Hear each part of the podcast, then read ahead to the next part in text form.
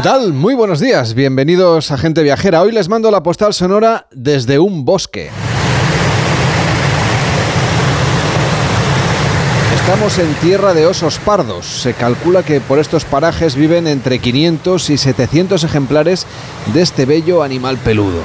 El mapa indica que estamos en una tierra de lagos, pero no siempre tienen agua, pues dependen de las estaciones y del estado en el que se encuentra la piedra caliza sobre la que se asienta su paisaje, meteorizada por el paso del tiempo. Aquí escuchan este río en el que estamos, que va filtrando el agua hacia abajo. De aquí proviene la palabra karts, que da nombre a otros paisajes en el mundo también. Claro, aquí en España, por ejemplo, tenemos relieves accidentados con aguas y con agudas crestas, con grietas, con carenas kársticas en lugares como la Sierra de Grazalema o el Torcal de Antequera en Málaga, o los yesos del Valle del Ebro, el túnel del Sumidor en Vallada en Valencia, o el Parque Natural de los Calares del Río Mundo y de la Sima en la provincia de Albacete. Pero hoy nos hemos venido hasta Eslovenia para conocer el área del Carso que aunque ocupa también una parte de Italia, en la zona eslovena se puede practicar senderismo casi sin cruzarse con nadie. A lo sumo, algún agricultor que dirige su tractor hacia los campos de cultivo o que transporta enseres para hacer alguna reparación en su finca. Mientras caminamos, nos cobijan los robles, avellanos, cerezos, hayas, tilos y píceas. Es como si estuviéramos en una exposición arbórea, como en un jardín botánico, pero en este caso completamente natural, fruto de la ventajosa fertilidad de estas latitudes. Aunque lo más interesante seguramente está en eso, en el paisaje kárstico, bajo la superficie de la roca, en lugares como las cuevas Skokjan, que ofrecen una visita guiada adentrándose varios kilómetros en galerías que están iluminadas para advertir de los límites del abismo y para situar a su vez el río Reca, que escuchamos de fondo y que fluye entre sus cavidades acompañando sonoramente a los aventureros que se adentran en esta garganta subterránea. Desde el estrecho valle de Vipava, situado en la ruta del Carso esloveno entre las tierras bajas de Fruilián y la Eslovenia central, les mando hoy la postal sonora de gente viajera.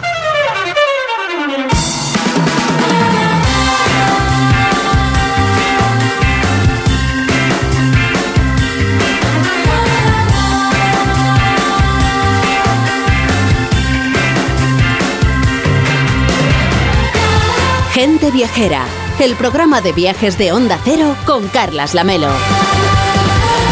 A las 12 y 10, a las 11 y 10 en Canarias, con Víctor Herranz. ¿Qué tal, Víctor? ¿Cómo estás? Muy buenos días, Carles. Y con Pablo Mérida. ¿Qué tal, Pablo? ¿Cómo estás? Buenos días. Encantado de estar aquí, Carles. No sé si celebrasteis con mucho entusiasmo el Día de la Región de Murcia, que fue el viernes y que vino además a Barcelona a presentar sus ingredientes. Sí, sí, sí siempre, todos los años. yo sí, yo sí la celebré. Víctor lo da todo el Día de Murcia. yo sí lo celebré y además me lo comí, que fue lo más importante. Dejadme que lo cuente, porque aquí donde hacemos gente viajera, en las Ramblas de Barcelona, se celebra cada año, pues por primavera, más o menos a estas alturas del año, un festival gastronómico. Y este año la comunidad invitada ha sido la de región de Murcia, así que fui a degustar sus platos. Alguien tiene que hacerlo y Menudo esfuerzo. en esta ocasión me, me esforcé yo. Fuimos a, por cierto, muy simpáticos los cocineros, los chefs murcianos, claro que sí, y fuimos a, a, a disfrutar de sus vinos, de sus platos y también de paso, pues a ¿Ah, ¿Sí? entrevistar ¿Algún a plato en particular? eh, algún plato en particular. Pues una especie de. Es que no recuerdo el nombre, ahora me has pillado, Víctor Herranz. Eh, es como una patata con mayonesa, como si fuera una ensaladilla, pero no es ensaladilla. Es que ahora me matarán Qué los rico. murcianos porque no me he acordado del nombre. ¿Y arroces? Pero lo voy a buscar ahora en internet. No, arroces no había. Vaya. Pero era un taller de cocina, o sea que me lo tuve. En parte me lo cociné yo. Ah, bueno, esto es Con lo más cual rico. tiene parte de mi, tiene Tiene parte de mi mérito. Pero lo importante aquí es que fuimos a Murcia a entrevistar al director del Instituto de Turismo de la región de Murcia.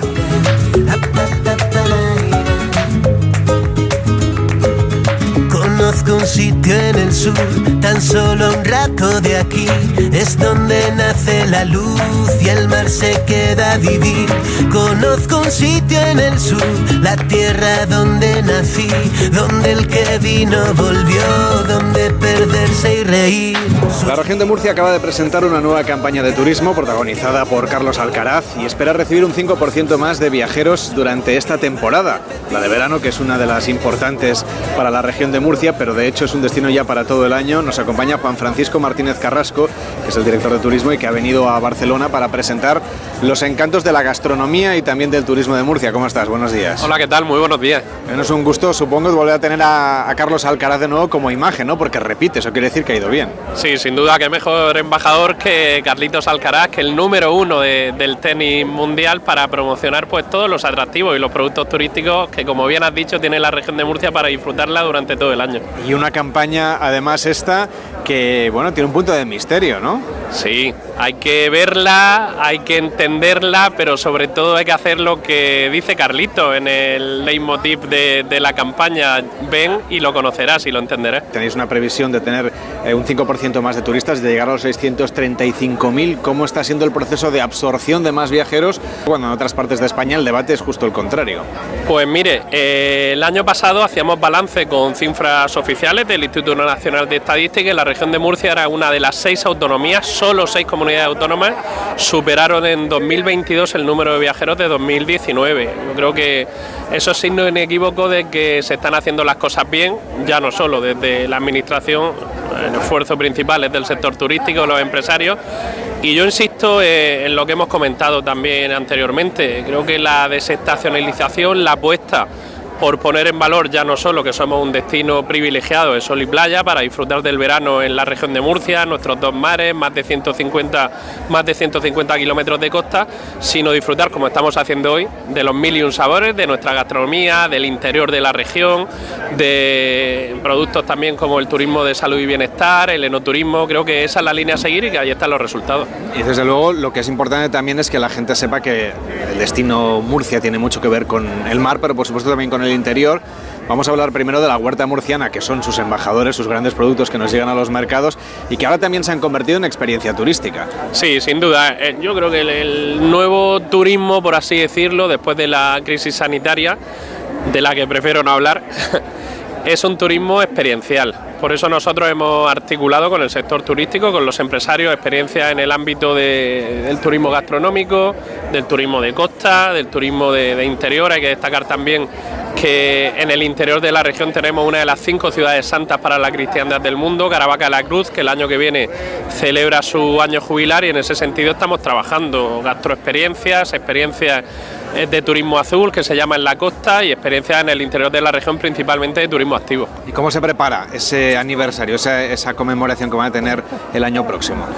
Bueno, venimos trabajando desde hace ya cuatro años en el marco de la Fundación Camino de la Cruz, que es una fundación de colaboración, siempre se dice al revés, pero en este caso es privado-pública, hay mayor peso de, de entidades privadas en ese equipo, que lleva trabajando, como digo, cerca de cuatro o cinco años para que este año jubilar de Caravaca de la Cruz sea más extraordinario que nunca. Nosotros esperamos el año que viene que visiten Caravaca y la región de Murcia en definitiva más de un millón de visitantes por este motivo. Claro, el tema principal es el motivo religioso, espiritual, por supuesto, pero ya se ha expandido, como ha ocurrido también por otra parte con el Camino de Santiago, es decir, que tiene una dimensión que va más allá de la parte espiritual. Así es, todo trasciende del hecho religioso, que es el principal, que es el motivo que da lugar a todo, pero al final somos conscientes que recibimos visitantes motivados por ese hecho religioso, pero sobre todo por motivos culturales, incluso de actividad física, en ese sentido también de turismo de naturaleza. Caravaca está enclavada en, un paraje natural que es el de las Fuentes del Marqués, que es muy visitado también durante todo el año y a ese público nos dirigimos, un público heterogéneo. Vamos a realizar, ya lo quiero avanzar en el mes de noviembre, una gran presentación a nivel nacional en Madrid, en la capital de España, y estamos trabajando ya también en un ambicioso plan de actividades para que durante todo el año quien visite Caravaca de la Cruz por cualquiera de los motivos que hemos comentado, pues tenga también otros alicientes para visitarla. En esta presentación que ha hecho Murcia en, en Barcelona, en las Ramblas de Barcelona, en el Tasta de las Ramblas, se han podido saborear los platos de los restaurantes con estrella Michelin, de productos tradicionales, pero también los vinos de Murcia, que cada vez empiezan a ser más conocidos. Sí, somos una comunidad autónoma pequeñita, uniprovincial, pero tenemos tres denominaciones de origen protegidas, Bullas, Jumilla y Yecla. Habéis podido dar buena cuenta también de que tenemos unos vinos de extraordinaria calidad que maridan con todo, con el producto de la huerta, con el producto de campo, ese chato murciano que hemos probado, ese cerdo autóctono de la región de Murcia y también con el producto de mar. Es un producto que también está cada vez más valorado, que se sirve también en los grandes restaurantes de las grandes capitales de nuestro país, pero que hay que ir a probar allí donde, donde crece y donde se produce, ¿no? Que es en Murcia. ¿Cómo es la oferta gastronómica que tiene Murcia para este verano? Pues nuestra marca gastronómica habla de lo que somos como destino de turismo gastronómico, mil y un sabores. Esa riqueza, esa variedad de la gastronomía de la región de Murcia. Somos la despensa, la huerta de Europa por ese producto maravilloso de la huerta, pero tenemos también productos autóctonos privilegiados de campo, el chato murciano, el cordero segureño de mar, los langostinos del mar menor, las doradas, las lubinas, la gamba roja de águilas, que es muy conocida y apreciada también en el mundo de la gastronomía nacional. Y como bien dice, aquí en, en este Taza La Rambla, que es la primera vez que estamos, hemos traído lo que es un aperitivo, como dice también Carlitos Alcaraz en el spot, de lo que va a encontrar quien nos visite. Por cierto, a partir del próximo 3 de diciembre vamos a tener enlace directo a nuestro aeropuerto con Barcelona y con Madrid, además de todo lo que ya está operativo. O sea que estas navidades a Murcia. Estas navidades hay que visitar Murcia por el aeropuerto, por esas conexiones directas y también con Madrid que tenemos un AVE. Bueno, y antes en verano, claro, por supuesto, que podemos llegar. Murcia ya sabemos que, que tiene necesidades importantes y urgentes de conectividad, como ocurre con otras partes de nuestro país, pero con voluntad y con ganas se puede ir a conocer, claro que sí, desde muchas partes de nuestro país y por supuesto nos está esperando para disfrutar de su gastronomía, de esos mil un sabores, de esos productos con denominación de origen, esos vinos de los que hemos hablado, esas tres DOs, pero también pensando en las playas. Y ustedes acaban de entregar ahora las banderas azules, es decir, que, que tenemos un signo de calidad que distingue esas playas murcianas. Sí, tenemos 34 banderas azules, las mismas que teníamos el año pasado, 28 corresponden a playas, 6 a puertos, como bien has dicho, al final una bandera azul es sinónimo de calidad, de seguridad, de las aguas, de la experiencia que hablábamos anteriormente. Y yo quiero animar a todo quien nos, que nos esté escuchando pues que nos visite. Por carretera, por el AVE, por los distintos eh, enclaves que tenemos conectividad directa con el aeropuerto de la región de Murcia a nivel nacional. Estamos hablando de Menorca, Mallorca, Gran Canaria, el aeropuerto de Asturias, eh, Santander y creo que me quede Santiago de Compostela, que van a tener un enlace directo para que en apenas una hora puedan estar en el aeropuerto internacional de la región de Murcia, que está conectado con todos los destinos turísticos por carretera en muy poquito tiempo. Y en cuanto al turismo internacional, ¿qué expectativas tienen para este verano?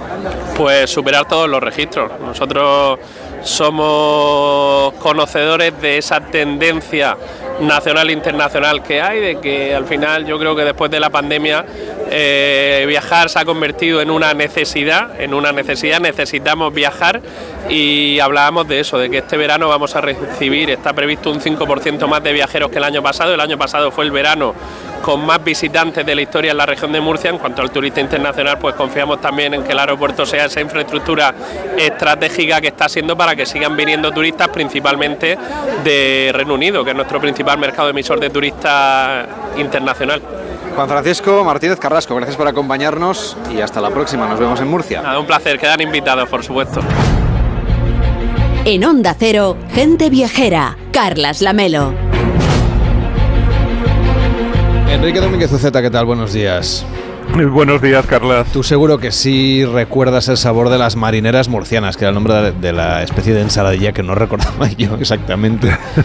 Ese, se me, me, sonaba lo de marinera, pero no quería decirlo mal y por prudencia no lo he dicho hasta que lo he verificado y efectivamente sí se llama esta especie de, bueno, no es una ensaladilla porque no lleva, lleva una parte que se parece, ¿no? Patata cocida, la variante de vinagre, el atún, la mahonesa, pero no lleva verduras, por ejemplo. Sí, la verdad es que es bastante curioso cómo la región de Murcia eh, tiene tantos platos eh, que son específicos de ellos, ¿no? Que, que, prácticamente solo los preparan ellos, a pesar de estar rodeados por esos arroces maravillosos también que tienen al norte y bueno, pues por todas las preparaciones de pescado y de sopas frías que tienen al sur.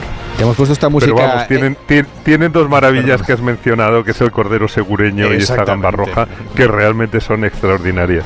Bueno, no, te hemos puesto esta música épica porque ahora nos vamos a ir hasta un rincón de la provincia de Burgos, que creo que muchos quizá no han visitado todavía, a pesar de que su nombre es conocido en todo el mundo. Está en los libros de texto de todos los estudiantes que nos puedan estar escuchando y sus padres.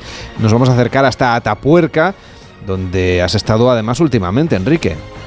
Pues sí, efectivamente, es que mm, era, era una asignatura pendiente ir hasta el yacimiento de Atapuerca y ver de dónde había salido pues toda esa nueva manera de interpretar nuestra historia, la historia de la humanidad, la historia de la evolución que nos ha traído hasta lo que somos ahora. Una aventura que cuanto más conocemos, pues más inverosímil parece y más impresionante y la verdad es que mm, e, es muy emocionante pensar en todo lo que representa Atapuerca, mm, porque todo ha pasado en un tiempo breve, reciente, realmente. Eh, fue en los años 90 cuando se empezaron a encontrar allí esos cráneos y, resulta que una historia que tiene tantísimos cientos de miles de años de, historia pues pueda ser pura actualidad porque cada hallazgo allí pues nos abre nuevas certezas sobre cosas que pasaron como te digo hace muchísimo tiempo.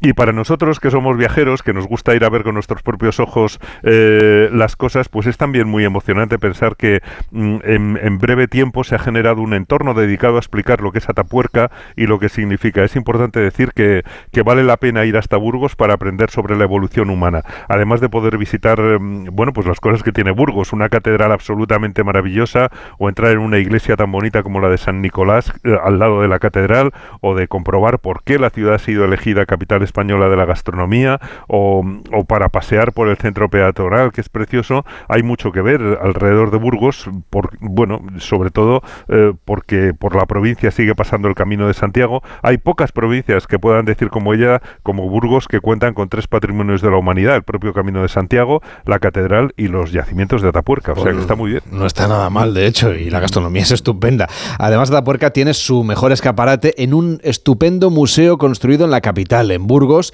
dedicado a la evolución humana. ¿Cómo es este museo? Bueno, el Museo de la Evolución Humana es absolutamente recomendable porque nos ofrece un viaje en el tiempo en el interior de un edificio, por otra parte fantástico. Yo creo que es una de las mejores obras de su autor, del arquitecto Juan Navarro Valdevej, que es un gran constructor de museos y de edificios de, uso público, entre ellos los Teatros del Canal en Madrid, el Museo de Altamira en Santillana del Mar, pero que mm, en Burgos ha hecho un edificio amplio, luminoso, perfecto para acoger un auditorio, un museo de la evolución humana y un centro de investigación para los materiales, todos esos materiales que van apareciendo y que proceden de las excavaciones de Atapuerca. Es, es una obra de arquitectura ambiciosa, imprescindible para conocer la revolución científica que se ha generado a partir de los fósiles de Atapuerca que se exponen allí y que permiten pues que su importancia se haga visible y sobre todo comprensible para quienes lo visitan. Em, es muy muy recomendable, es muy divertido de ver, es muy agradable. Tiene unas esculturas realistas de las 10 especies principales de la evolución humana con texturas hechas con pelo humano por Elizabeth Dainés eh, que son asombrosas. Eh, parece que están vivas y por eso pues es un museo estupendo para verlo con niños o sin ellos. Sea, a los mayores también nos encanta. Un museo muy didáctico y espectacular al mismo tiempo. Pero tú querías contarnos que también se puede visitar el yacimiento en el que aparecieron esas piezas que tanto han ampliado la historia de la paleontología, lo que decía yo antes que tenemos en los libros de texto. Sí, efectivamente. Esas piezas que han dado a Tapuerca fama y prestigio mundial son los restos del Homo antecesor, el ancestro europeo más antiguo que se ha encontrado hasta el momento. Aparecieron por casualidad en una trinchera hecha para el ferrocarril y el lugar pues no está lejos de Burgos capital, como a media hora por carretera, o sea que vale la pena ir en coche, ver el edificio de acogida que se llama Kayak y salir hacia el yacimiento que está cerca, a un par de kilómetros. Y es, bueno, a mí por lo menos me resultó muy emocionante porque al llegar tienes casi la sensación de entrar en el Parque Jurásico, pero en pequeño. Hay una valla, hay una cabina de vigilancia, hay placas solares, hay un gran andamio cubriéndolo todo y, bueno, te paras un momentito para colocarte un casco de obra por seguridad y entras en un estrecho desfiladero artificial, un corte hecho en la colina que deja a la derecha un gran friso de roca y de tierras vertical con los andamios y las estructuras que emplean los investigadores para ir rebuscando con mimo los restos que van apareciendo y ves el entramado de cables y cuadrículas que usan para situar, para situar los restos eh, en el espacio tridimensionalmente, porque eh, como se han ido acumulando durante miles y miles de años, pues eh, bueno, cuanto más profundos son,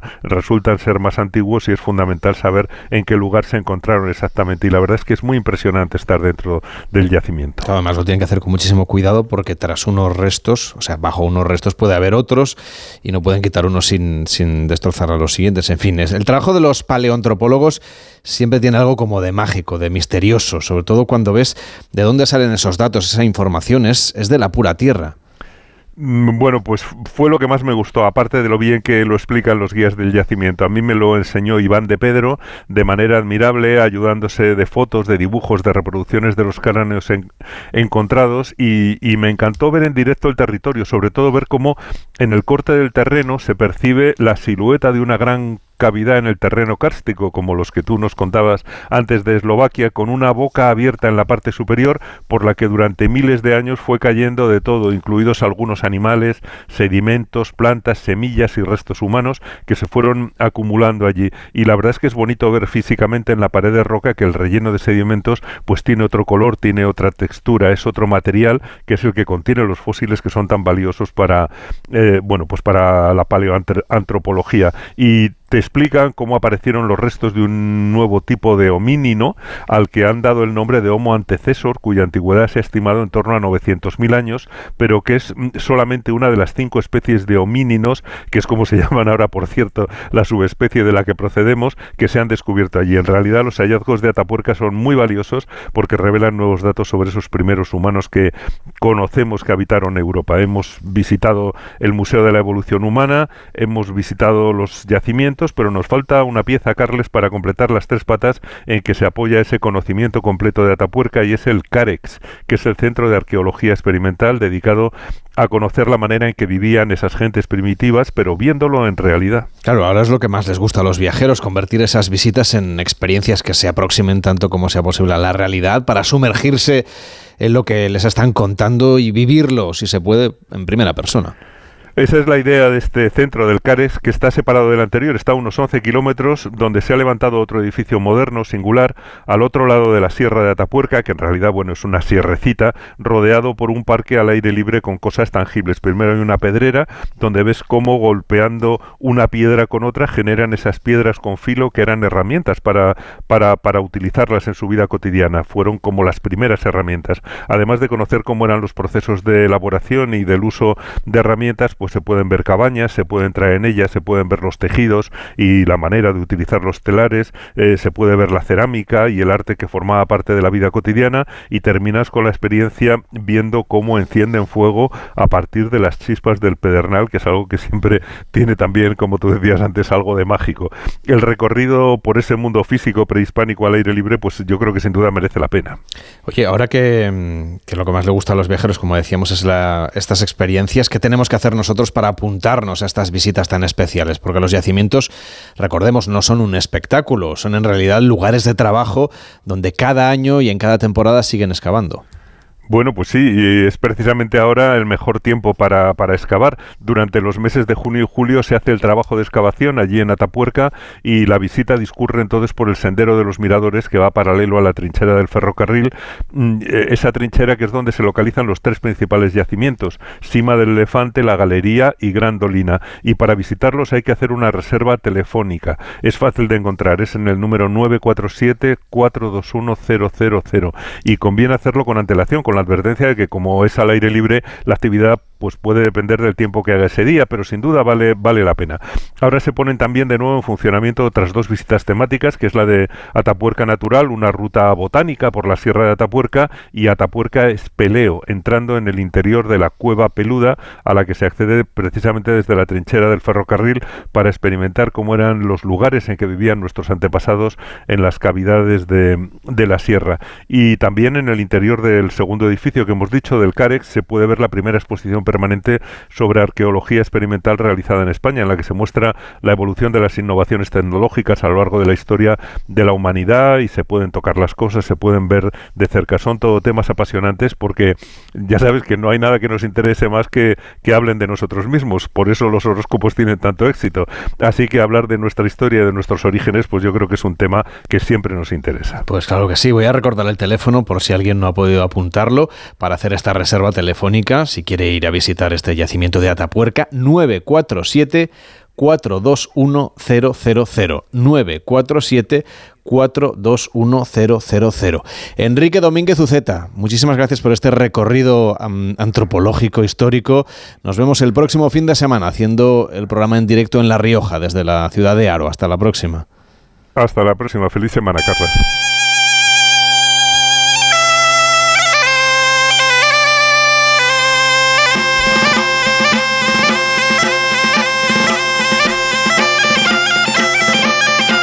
La arquitectura, la cultura y el arte nos llevan a nuestro siguiente destino en Gente Viajera, conocido por ser un enclave de tradición industrial y por la ría que guarda historias ancestrales de barcos de pescadores.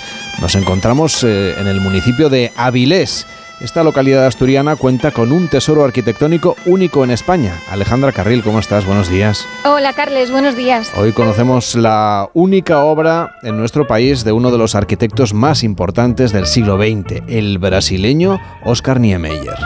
Sí, una obra que recibe el propio nombre de este arquitecto distinguido con el Premio Príncipe de Asturias en 1989. Hablamos del Centro Cultural Internacional Oscar Niemeyer, un espacio en el que la puesta en valor de la arquitectura convive con la danza, la fotografía, la música o también con la gastronomía. Desde su inauguración en el año 2011, acto en el que por cierto puso música la banda de jazz de Woody Allen que estamos escuchando, no ha parado de acoger exposiciones de artistas de la talla de Sorolla y Picasso, representaciones teatrales, conciertos y muestras de diferentes disciplinas. Con una media de 250 actividades cada temporada, el centro ha convertido al municipio de Avilés en una parada obligatoria para los amantes del arte y la cultura.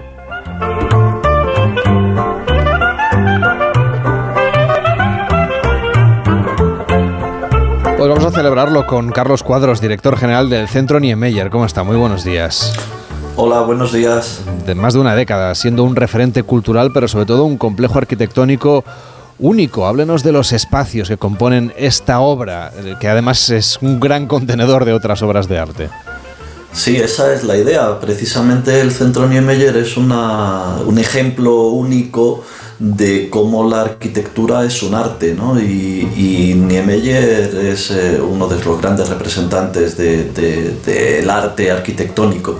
El Centro Niemeyer es un conjunto de cuatro edificios que rodean una gran plaza que es tal vez una de las propuestas más interesantes desde el punto de vista arquitectónico. La plaza, que, como todo el mundo sabe, es una consecuencia de, la reunión de las personas en un espacio rodeado de, edificios tradicionalmente eh, administrativos o religiosos y que en este caso, eh, a, inicios del siglo XXI, es un diseño de edificios dedicados a la cultura, eh, rodeando la plaza como propuesta para que sea la gente la que la llene, la complete y la convierta en, espacio vivo, ¿no? Entonces, bueno, pues esta es, este es nuestro, nuestra casa en la que, la que compartimos gracias a la cultura con, decenas, cientos de miles de personas cada, cada año. Le confesaré que en la pasada Semana Santa que estuve de vacaciones en Asturias me acerqué de nuevo al centro Niemeyer, disfruté no solamente de la exposición permanente, sino también de alguna temporal. Háblenos de las exposiciones que hay ahora mismo en cartel, ¿qué podemos ir a ver? Pues ahora mismo eh, podemos ver la exposición de Dalí, de Salvador Dalí, dibujarlo escrito. Es una exposición en la que se muestra algunas de las ilustraciones que realizó Dalí eh, sobre eh, obras literarias, desde la Divina Comedia a escenografías y vestuario que realizó para Don Juan Tenorio en un montaje que hizo en los años, comienzos de los años 50 Luis Escobar o eh, otro tipo de, textos como la, como la vida es sueño. Y en, la sala de fotografía, el Centro Niemeyer cuenta con una sala especializada en fotografía que bueno, podemos considerar que, que somos una referencia, al menos en el norte de España, en, en las exposiciones fotográficas. Actualmente tenemos la exposición de Gerardo Bielba, eh, una eh, antológica de este maestro de la Escuela de Madrid clásico de la fotografía, de la fotografía española. Son exposiciones que están ahora en su último tramo, puesto que en el mes de julio inauguramos nuevas exposiciones en el, en el centro. La de Gerardo Bielba me gustó especialmente. Oiga, hábleme también de, un poco la ubicación de este centro. ¿Por qué Oscar Niemeyer eligió esta localización para esta construcción? Bueno, el origen del centro es un regalo en sí mismo. Eh, Oscar Niemeyer eh, recibe el premio Príncipe de Asturias en el año 1989 y cuando se celebraban el 25 aniversario de, los premios Príncipe de Asturias en aquel momento, eh, él dio como, como, presente o ofreció como presente la realización de un centro cultural. Lo se puso en marcha el Principado de Asturias, digamos, para recibir ese regalo y poder construirlo. Y la única condición, la principal condición que puso Niemeyer para su ubicación es que tenía que estar al lado de una lámina de agua.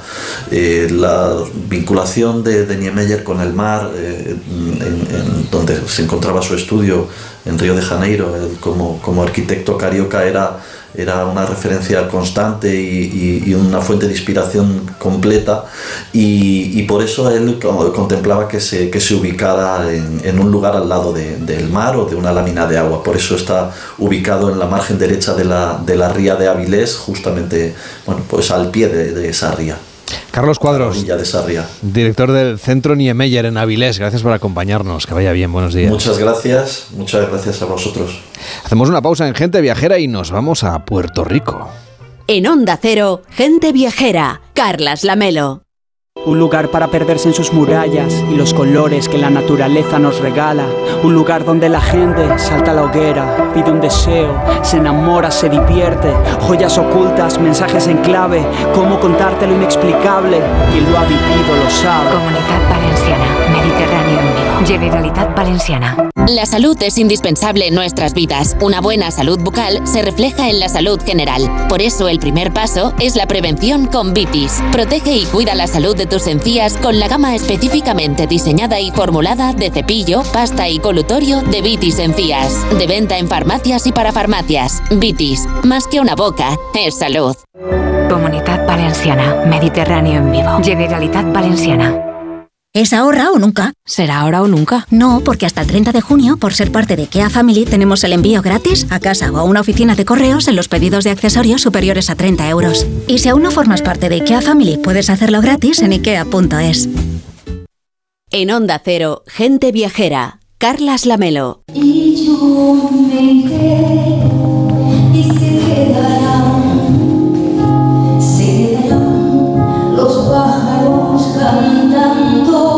Esta maravilla que estamos escuchando en la voz de la cantautora Sensi Falán es el poema El viaje definitivo de Juan Ramón Jiménez y lo grababa nuestra compañera Elena del Amo esta semana durante la inauguración de la exposición El exilio intelectual español en Puerto Rico, que podrá verse hasta el mes de septiembre en la Biblioteca Nacional en Madrid.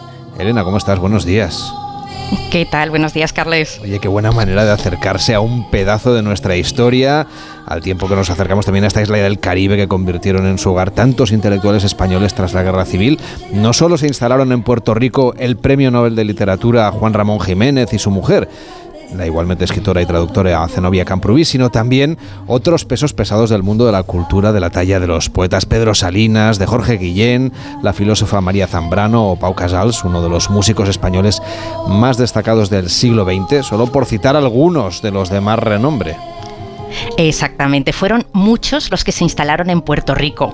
También el escritor Francisco Ayala, el igualmente escritor, además de político y jurista, Fernando de los Ríos, o la crítica literaria y ensayista Aurora de Albornoz, entre mm, de verdad tantos otros.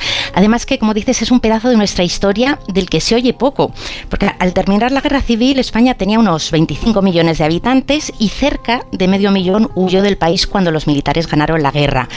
No todos los que se marcharon eran intelectuales, por supuesto, había de todas las profesiones, pero se calcula, nos lo contaban en la rueda de prensa el otro día, que al menos unos 6.000 sí eran gentes muy formadas, desde profesionales liberales hasta artistas de primer orden que supusieron una pérdida de conocimiento, eh, de capital humano tremendo pero que tuvieron que irse de España si no habrían enfrentado pues la cárcel, las represalias o en algunos casos directamente la muerte por su defensa de la democracia y, de la libertad.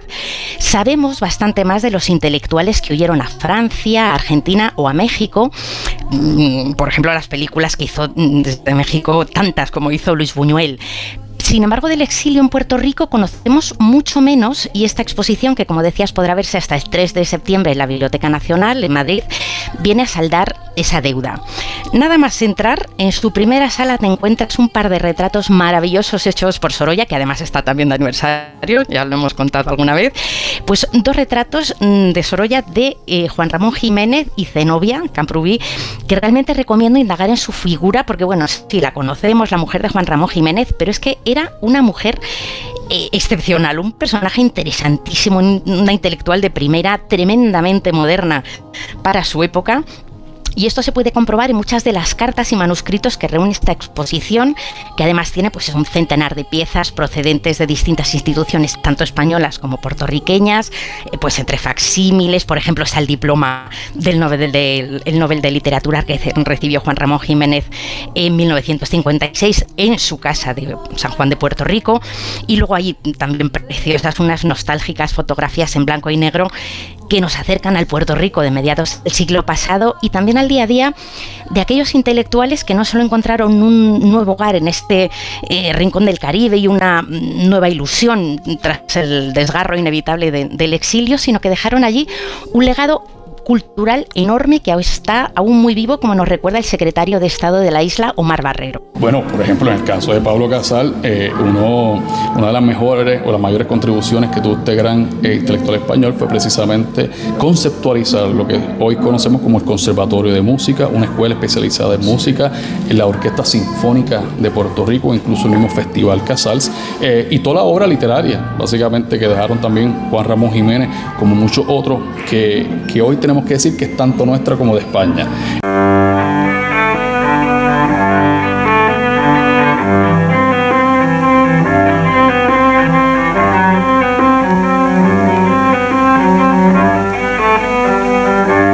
Ese festival de música clásica Pau Casals es una de las herencias que, que dejaron en Puerto Rico estos exiliados españoles, Elena. Sí, se celebra cada año en la capital, en San Juan, desde 1956, que se dice pronto. Y mm, allí hay que reconocer el, el trabajo del entonces eh, rector de la Universidad de Puerto Rico, eh, Jaime Benítez de Resach, que tuvo el acierto de atraerse a estos intelectuales como Pau Casals, que además tiene una historia preciosa, fue una migración de ida y vuelta porque tenía lazos familiares previos con, Puerto Rico, de ahí también que eligiera la isla, pero hay que mencionar a este rector de la universidad que consiguió, y eh, se movió mm, para, para atraer a estos intelectuales, para ponérselo fácil tanto por humanidad como por interés, porque efectivamente mm, dejaron eh, un legado muy vivo en la isla y, mm, bueno, nos lo contaba el secretario de Estado y lo pudo comprobar eh, el rey Felipe cuando el año pasado visitó Puerto Rico para sumarse a las celebraciones del 500 cumpleaños de la ciudad. Aquel viaje acompañado por la ministra de Industria, Comercio y Turismo, Reyes Maroto, de entonces, fue el germen de esta exposición que hoy podemos ver en la Biblioteca Nacional. Sí, los reyes pudieron visitar en su viaje del año pasado a la isla las exposiciones que habían hecho para este 500 aniversario Juan Ramón y Zenobia en Puerto Rico y otra de Pau Casals, un tributo a San Juan en sus 500 años y de ahí me contaban que nació la idea de ampliar el proyecto y traer a esta um, otra orilla del Atlántico ese pedazo de historia compartida.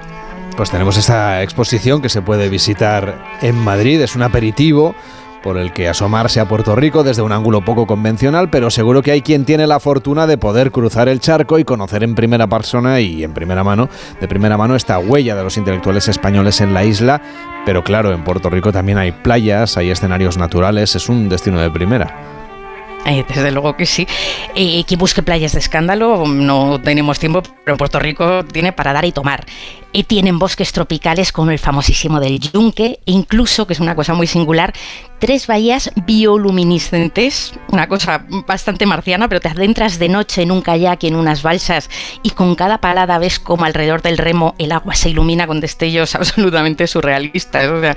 es, una cosa digna de ver. Luego tienen una vida nocturna increíble por barrios de la capital, como la placita de Santurce o la calle Eloiza, con cada noche música vivo hasta debajo de las piedras. No olvidemos que de Puerto Rico son desde Ricky Martin hasta Bad Bunny, eh, Daddy Yankee o Luis Fonsi, quienes rodaron el famosísimo vídeo aquel del despacito entre las casitas de colores del barrio de La Perla, que antes, bueno, es un barrio humilde, es un barrio sencillo, muy coqueto frente del mar, pero era un barrio, digamos, marginal hasta cierto punto peligroso antaño, que no ahora, y hoy es un recorrido imprescindible en todos los tours de, por la capital, pues gracias a este vídeo que dio la vuelta al mundo hasta el punto que yo te, aseguro que hasta en Vietnam he oído cantar el despacito. No me extraña nada. Pero si hay que quedarse con algún rincón de Puerto de Puerto Rico, yo me quedo con las plazoletas adoquinadas del viejo San Juan amurallado después de haber sido fundado por los españoles en 1521, con sus castillos y sus fortalezas ante un puerto natural que es un escándalo, su barbaridad de iglesias y casonas coloniales del 16 y el 17 maravillosamente restauradas, su cocina nocturna o sus cafés con solera, esa tremenda vida nocturna que mencionábamos, y si a eso le sumamos la huella de aquellos intelectuales españoles de la talla de Juan Ramón Jiménez y Zenobia, María Zambrano, Pedro Salinas o Pau Casals, que se exiliaron en la ciudad y dejaron allí un legado indeleble en su vida cultural, pues el enamoramiento con San Juan está ya más que servido. Pues Elena del Amo, cuídate mucho y hasta la próxima. Gracias por llevarnos a Puerto Rico, aunque sea desde Madrid. Buenos días. Mm, buenos días. Hacemos una pausa y de Madrid a Barcelona, a vivir el sonar. Carlas Lamelo, gente viajera. Nueva victoria de Carlos Alcaraz que ha culminado dibujando un misterioso mensaje. ¿Qué nos quiere decir Carlos? Carlos se aproxima. Bueno, estamos expectantes. ¿Qué significa tu mensaje? Región de Murcia, ya lo entenderás. Dos mares, mucho sol y la mejor gastronomía. Costa Cálida, región de Murcia. Ven y lo entenderás. Es que si pasa algo, tardamos dos horas en llegar hasta aquí. Tranquilo, porque nosotros respondemos en menos de 20 segundos. ¿Ves? Con las cámaras y sensores ya está todo protegido. Así, si alguien intenta entrar a robar o a ocupar tu casa, nos enteramos antes y facilitamos las imágenes a la policía para que puedan actuar cuanto antes. Este verano protege tu hogar frente a robos y ocupaciones con la alarma de Securitas Direct. Llama ahora al 900-272-272. En 2030, dicen que imprimiremos órganos en 3D. Lo más surrealista de 2030 sería que el sinogarismo siguiera existiendo. Juntos podemos solucionarlo. Te necesitamos. Ahora. Hazte socio. Hazte socia. En hogarsi.org. ¿Conoces Graz, la capital de las delicias, en Austria? Sumérgete en su historia, arte y sabores únicos en el nuevo podcast de Turismo de Austria. Descubre los secretos de esta encantadora ciudad y déjate llevar por la pasión gastronómica de sus habitantes. No te pierdas el nuevo podcast de Graz en austria.info. En Onda Cero, gente viajera. Carlas Lamelo.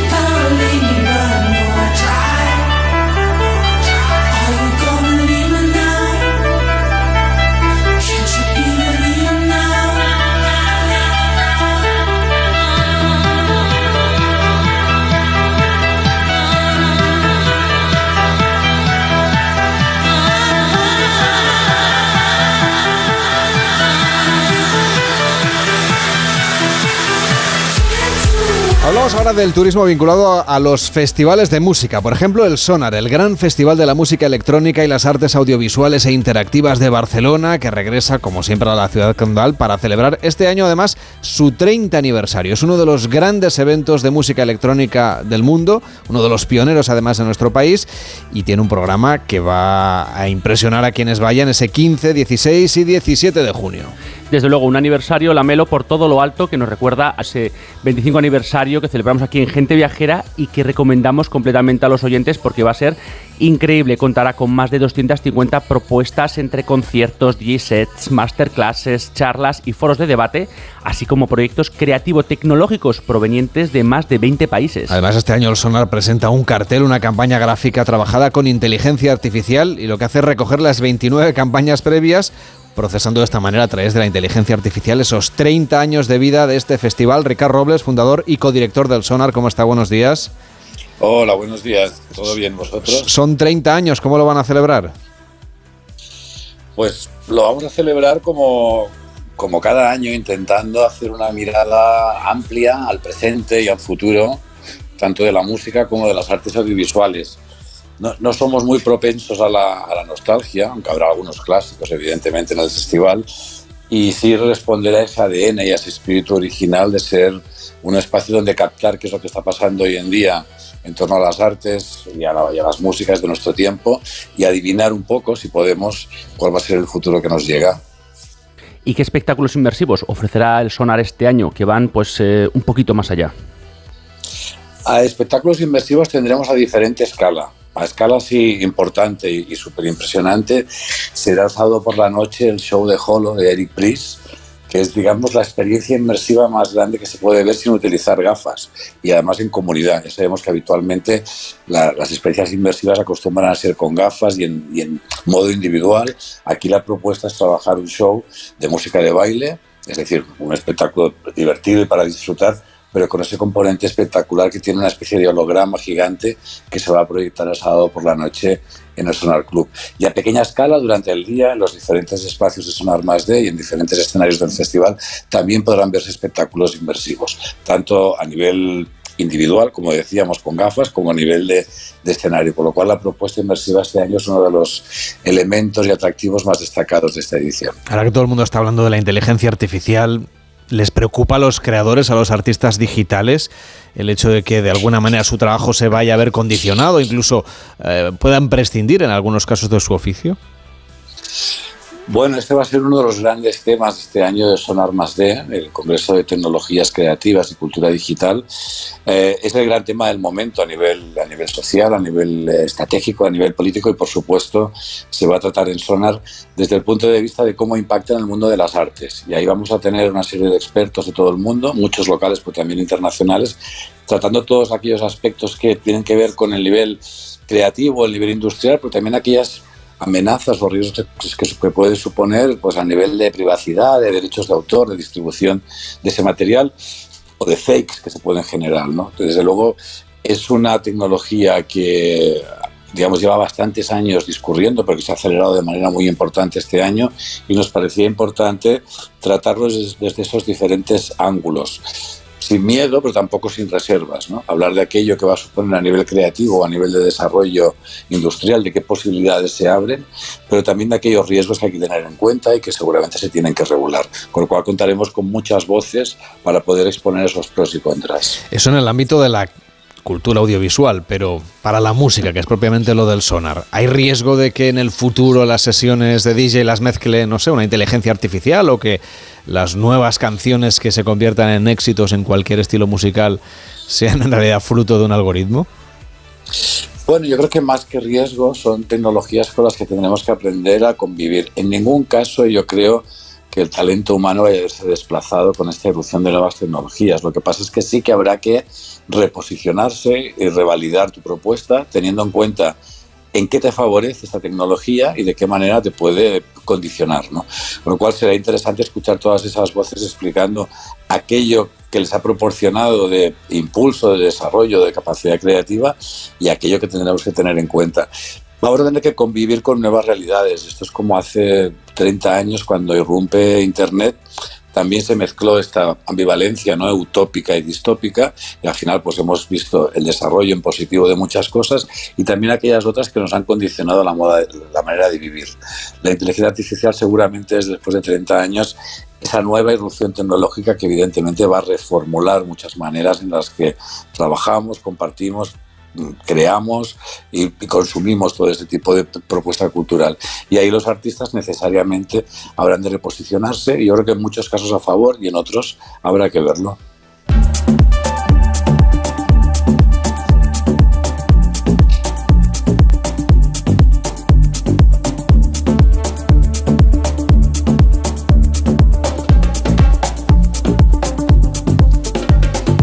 Sonar es ante todo un festival de música, música en estado puro durante toda la noche, también durante partes del día, pues habrá mucha música en los escenarios de los diferentes puntos de actuación en la ciudad de Barcelona. ¿Cuáles serían los artistas más relevantes, los que ustedes creen que van a tener más éxito y a los que les ha costado más contratar también para este año? Bueno, costar todo cuesta siempre porque realmente eh, tardamos casi un año en realizar un festival, no es una cuestión que se monte en, en, pocas semanas. La suerte es que tenemos, como casi todos los años, una buena muestra de todo lo que pasa en diferentes lenguajes y tendencias. Por mencionar a algunos artistas a destacar, en Sonar de Noche yo creo que es importante ese show que comentábamos de Hollow, esa experiencia inmersiva a gran escala. También el regreso de Afex Twin, que va a ser uno de los clásicos importantes de este año, presentando un nuevo trabajo. Artistas emergentes como, como Little Sim a nivel internacional, o Bad Gyal, que es artista local, pero también con una dimensión internacional. Y un sábado por la noche que va a estar muy orientado al talento local, con la presencia, además de Bad Gyal, pues de Alice, de Ángel Molina, uno de los históricos de la casa, y la irrupción de talento emergente, como el caso de Samantha Hudson, Alazowi, o gente como Parquineos o Mareo, que van a estar llenando uno de los escenarios del sábado por la noche una especie de homenaje, reconocimiento, complicidad con esa escena local que tan importante es para nosotros en el festival. Y a nivel de día la propuesta es, es muy variada, aparte de esas conferencias, master, masterclasses y esa nueva área expositiva que vamos a tener con más de 80 proyectos para tocar, oír, manejar y compartir, pues artistas como Lucrecia Dal, como Bless Madonna, los shows eminentemente 100% tecnológicos como el de Ryoji Ikeda, el de Max Cooper, el de Daito Manabe o el de Oneotrix y propuestas de baile como Black Coffee o como Too Many DJs. La, la oferta es amplísima con diferentes tipos de sonidos y momentos para aquellos ratos que quieras estar más relajado, escuchando tranquilamente o las propuestas de baile en los grandes escenarios. Además, Ricardo, durante el sonar de día van a renovar ¿no? la disposición de los espacios y reconfigurar pues, un poquito los escenarios. ¿Qué conexión tiene, tiene este festival de día con la ciudad de Barcelona, que al final es una ampliación ¿no? de la oferta turística? Bueno, es un festival que nace hace 30 años como una propuesta eminentemente urbana, ha ido modificando sus formatos y sus emplazamientos, pero siempre ha estado en el centro de la ciudad intentando convivir con la dinámica de cada día de, esa ciudad. no somos un elemento disruptivo, sino una propuesta cultural de gran alcance, con interés para el público local, pero también para el público internacional. Y en esa convivencia con, con, con la ciudad pretendemos ser, pues eso, una propuesta que se integre de manera natural en ese día a día, tanto del visitante como del propio habitante de la ciudad, como del público local. Y, en, y, en, este caso concreto, pues la, la actividad de Sonar de Día, que está en plena Plaza de España, en el centro de la ciudad, pues va a tener cinco escenarios funcionando de manera simultánea, el Palacio de Congresos, que es ese espacio de Sonar más D, y una reforma importante del escenario principal que va a estar totalmente cubierto este año con, un, con una carpa gigante, de manera que pueda ser más habitable más cómodo en esas horas de calor de mediodía y de primera hora de la tarde. Y Ricardo, ¿qué impacto tiene el Sonar en el sector hotelero, en la restauración, en el turismo en general en la ciudad de Barcelona? Pues imaginamos que importante, no, no, no, tengo los datos, pero sí que es evidente que es uno de los momentos del año donde nos visita más gente.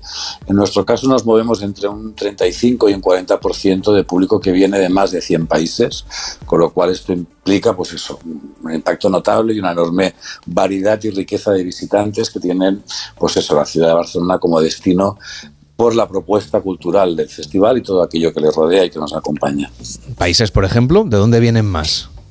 Fundamentalmente Francia, Italia, Alemania y Reino Unido. Y en un segundo nivel sería Suiza, Países Bajos, países escandinavos, Estados Unidos y ya más allá países latinoamericanos y algún país asiático.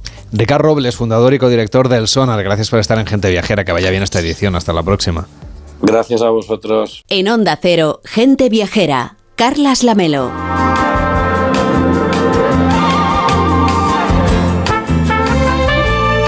Después de las noticias vamos a seguir viajando en Gente Viajera, vamos a recorrer el mundo a través de la literatura, también entrevistaremos a Antonio Catalán, el presidente de ACE Hoteles, que acaba de hacer el Camino de Santiago y nos lo va a contar aquí en directo. Hablaremos de las novedades del sector del crucero con Eva Miquel y marcharemos a México, a Oaxaca, con Mariano López para hablar del Día Mundial de las Tortugas. Esto será después del boletín. Hasta ahora mismo. En Onda Cero, Gente Viajera, Carlas Lamelo. La una, mediodía en Canarias.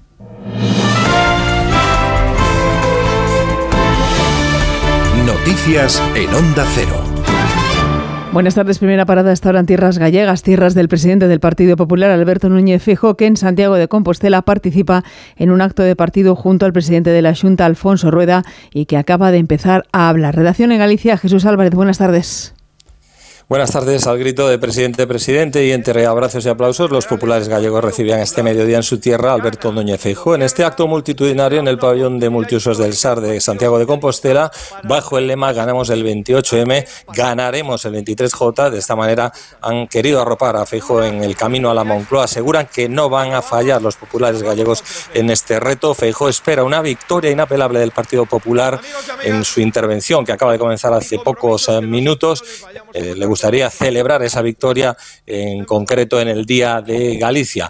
Habla Feijó pues de un nuevo gobierno ya en España, lo ve con optimismo. El presidente nacional del partido aspirante a la Moncloa ha asumido ya, eh, cree que Pedro Sánchez ha asumido ya la derrota, que estamos llegando al final del sanchismo. Se defendía de los insultos de la izquierda, críticas al reparto de cargos por parte de los socialistas e ironías preguntándose si por qué no invita a Pedro Sánchez en esos debates que plantea a Otegui o a Yolanda Díaz.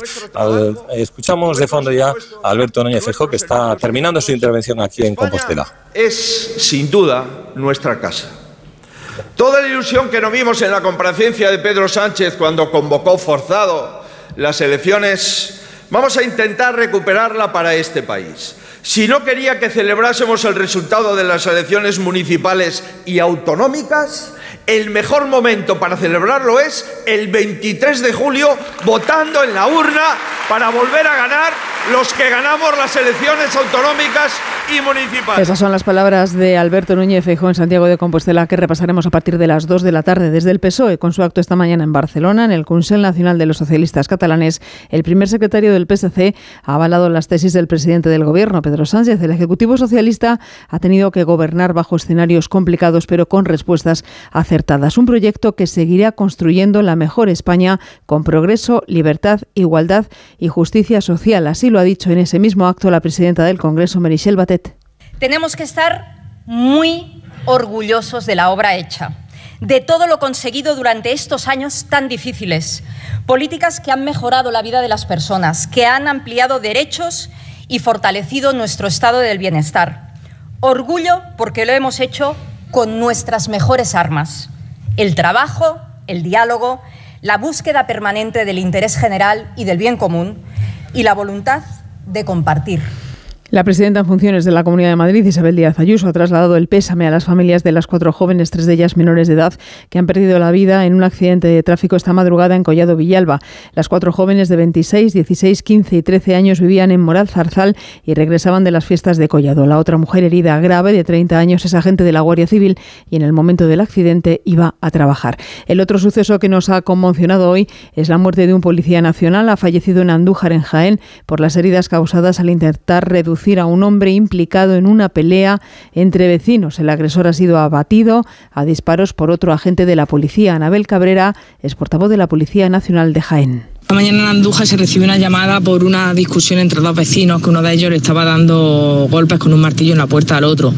Cuando ha llegado el Z, pues esta persona directamente se ha abalanzado contra ellos, portando en una mano un, un martillo y en otra mano una, una navaja. Y además el Ayuntamiento de Cornellà de Llobregat en Barcelona estudia suspender las fiestas del Corpus de la localidad por el feminicidio cometido esta madrugada en la localidad, donde un hombre de 34 años ya detenido ha matado con arma blanca a su pareja de 39 cuando en el piso estaba la hija menor de la víctima de tan solo dos años. El consistorio ha suspendido de momento los actos previstos para esta mañana jornada que además ha declarado de luto oficial. Deportes, David Camps. Termina la carrera de Moto 2 del Gran Premio de Italia de Motociclismo, enviado especial de la revista Motociclismo y de Onda Cero, Chechulázaro. Buenas tardes. Y con otra victoria española, y es que llevamos dos de dos en el circuito de Mugello después del triunfo de Dani Holgado en Moto 3 Pedro Acosta acaba de ganar la carrera en la categoría de Moto 2, una carrera que ha dominado desde la primera a la última vuelta y en la que ha aventajado en 6 segundos al piloto local Tony Arbolino. Tercero ha sido el británico Dixon, que ha arrebatado el podio a Aaron Canet en la última vuelta y en la clasificación general Arbolino es líder con 20 puntos de ventaja sobre el tiburón de Mazarrón. Pedro Acosta, la última carrera del día, el plato fuerte aquí en Mugello será MotoGP, que arranca a las 2 de la tarde. Recordemos, Mar Márquez sale en segunda posición, está flanqueado por dos Ducati, la del campeón Bañaya en la pole y la de Luca Marini, que sale tercero. Cuarto será ya saldará Jack Miller. Quinto Jorge Martín. Y sexto Alex Márquez. A las 9 en el estadio de Mendizorroza se juega el partido de ida de la eliminatoria final de ascenso a Primera División. A la vez Levante. Los entrenadores Luis García Plaza y Javi Calleja. Que hagamos nuestro partido, que sepamos eh, que las cosas que nos han traído hasta, hasta el final, a lo que dije, a, a estar a un gol de ascender en Las Palmas y a jugar una final por un ascenso. Cuando haces eso es porque haces bien las cosas y tendremos nuestros puntos fuertes y también nuestras debilidades. Por ganas y por ilusión no va a ganar eh, nadie, pero estoy convencido que ellos también eh, depositan todo en, en, esta final. Entonces yo creo que está muy igualada, eh, a 50% la, la eliminatoria. Semifinales de la Liga Endesa de Baloncesto a las seis y media, el tercer partido entre el Unicaja y el Barcelona, con empate a uno en la serie, victoria del Real Madrid en Badalona ante el Juventud 73-83 para adelantarse 2-1 en su semifinal. Es todo, más noticias y el repaso a toda la actualidad de la jornada a partir de las 2 de la tarde, la una en Canarias, en una nueva edición de Noticias Fin de Semana con Juan Diego Guerrero y en nuestra página web ondacero.es. Continúan con Gente Viajera y Carlas Lamelo. Como el perro y el gato. Es lo que tiene ir al veterinario, que vean lo que le pasa, pero el veterinario ha valorado que esa tos requiere un tratamiento con corticoides y el animal está mejorando. Los gatos que viven en un recinto cerrado y que no salen al exterior, evidentemente en algún momento tienen la curiosidad. Tienen el interés, esa curiosidad. Y si ven una puerta abierta y dicen, a ver qué hay ahí al fondo, pues tiran. Aquí está, como el perro y el gato, para pasar ese buen rato. Todo sobre las mascotas con Carlos Rodríguez. Como el perro y el gato. Sábados a las 3, domingos a las 2 y media de la tarde y siempre que quieras en la app y en la web de Onda Cero. Patrocinado por Menforsan, los especialistas en cuidados, higiene y cosmética natural para las mascotas. Te mereces esta radio. Onda Cero, tu radio.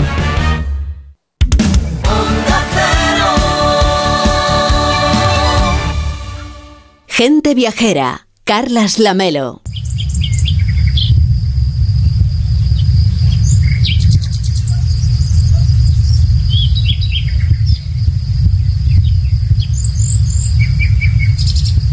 Estamos paseando por un jardín.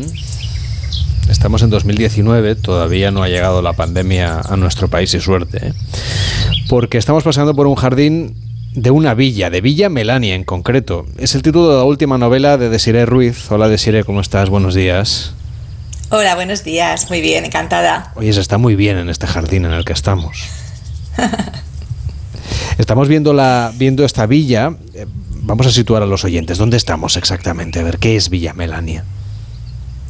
Pues Villa Melania es una, una mansión, una villa que se encuentra en el Paseo Ruiseñores de Zaragoza, eh, rodeada por un muro que la aísla mucho del exterior y que está llena de secretos y de misterios. Vista así desde fuera, desde el jardín, hombre, parece un lugar mucho más apacible, que esa parte un poco de, secretos, de culpa, de misterio, eh, de, tragedia también, ¿no? Exactamente, sí. En esa villa sucede, bueno, pues eh, hay una muerte trágica y más de 50 años después se repite la misma muerte en otro miembro de la familia de la misma de la misma manera, ¿no? De la misma forma, pues también trágica.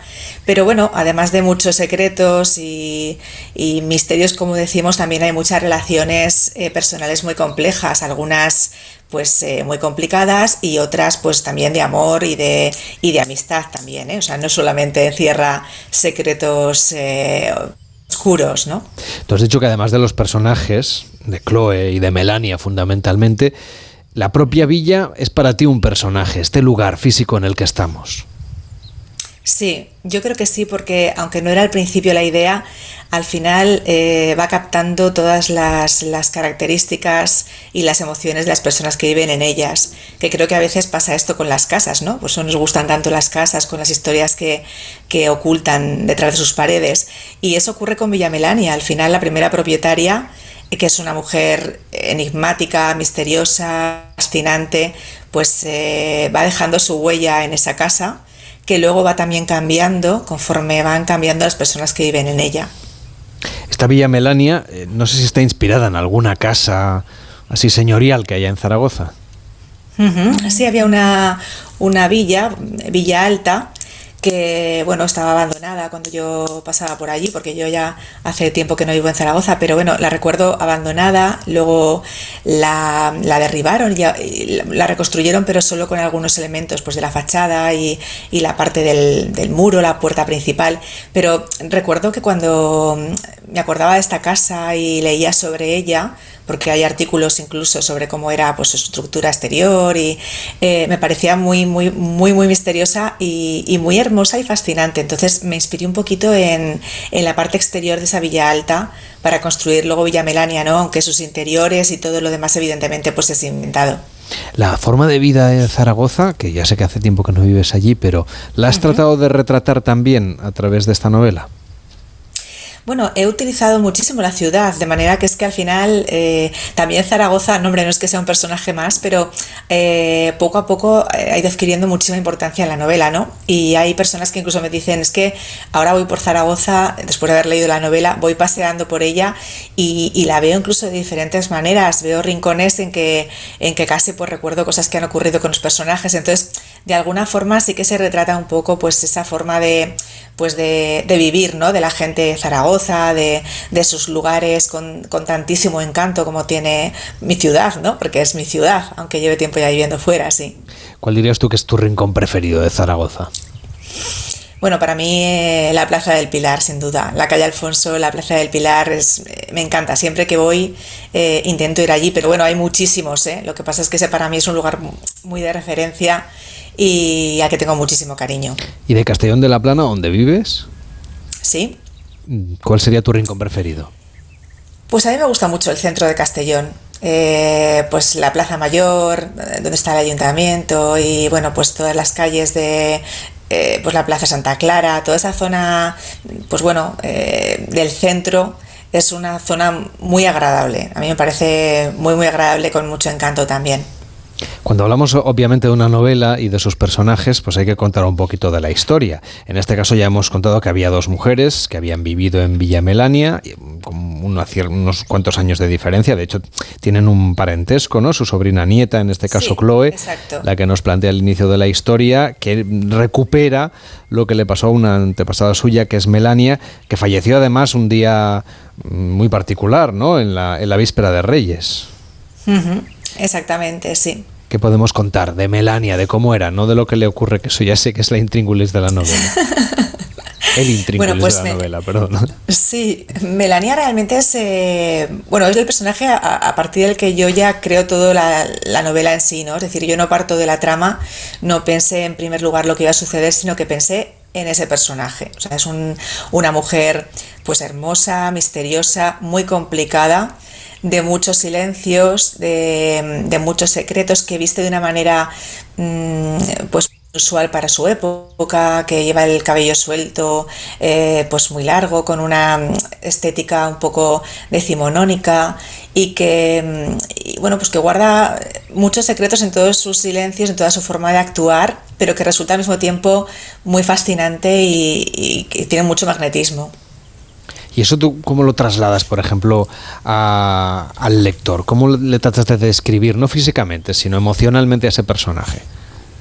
Mm, Pues eh, al final lo que mm, intento siempre es que el lector empatice mucho con el personaje porque lo conozca muy bien. Es decir, no crear un personaje pues plano solo diciendo que efectivamente pues que es hermosa o que lleva eh, abrigos largos o que no, sino que mm, eh, dar pinceladas de pequeños detalles de su vida, de formas de comportarse, de gestos.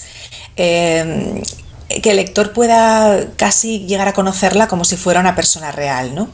A ella y a todos los demás personajes. Es decir, me gusta mucho eh, profundizar en todos los aspectos psicológicos, eh, porque yo creo que todos somos así un poco, ¿no? Nadie es ni blanco ni negro, tenemos muchísimos claroscuros y, entonces para que el lector pueda de alguna manera comprenderlos a todos y, y empatizar con algunas, con algunas partes de ellos, ¿no? También.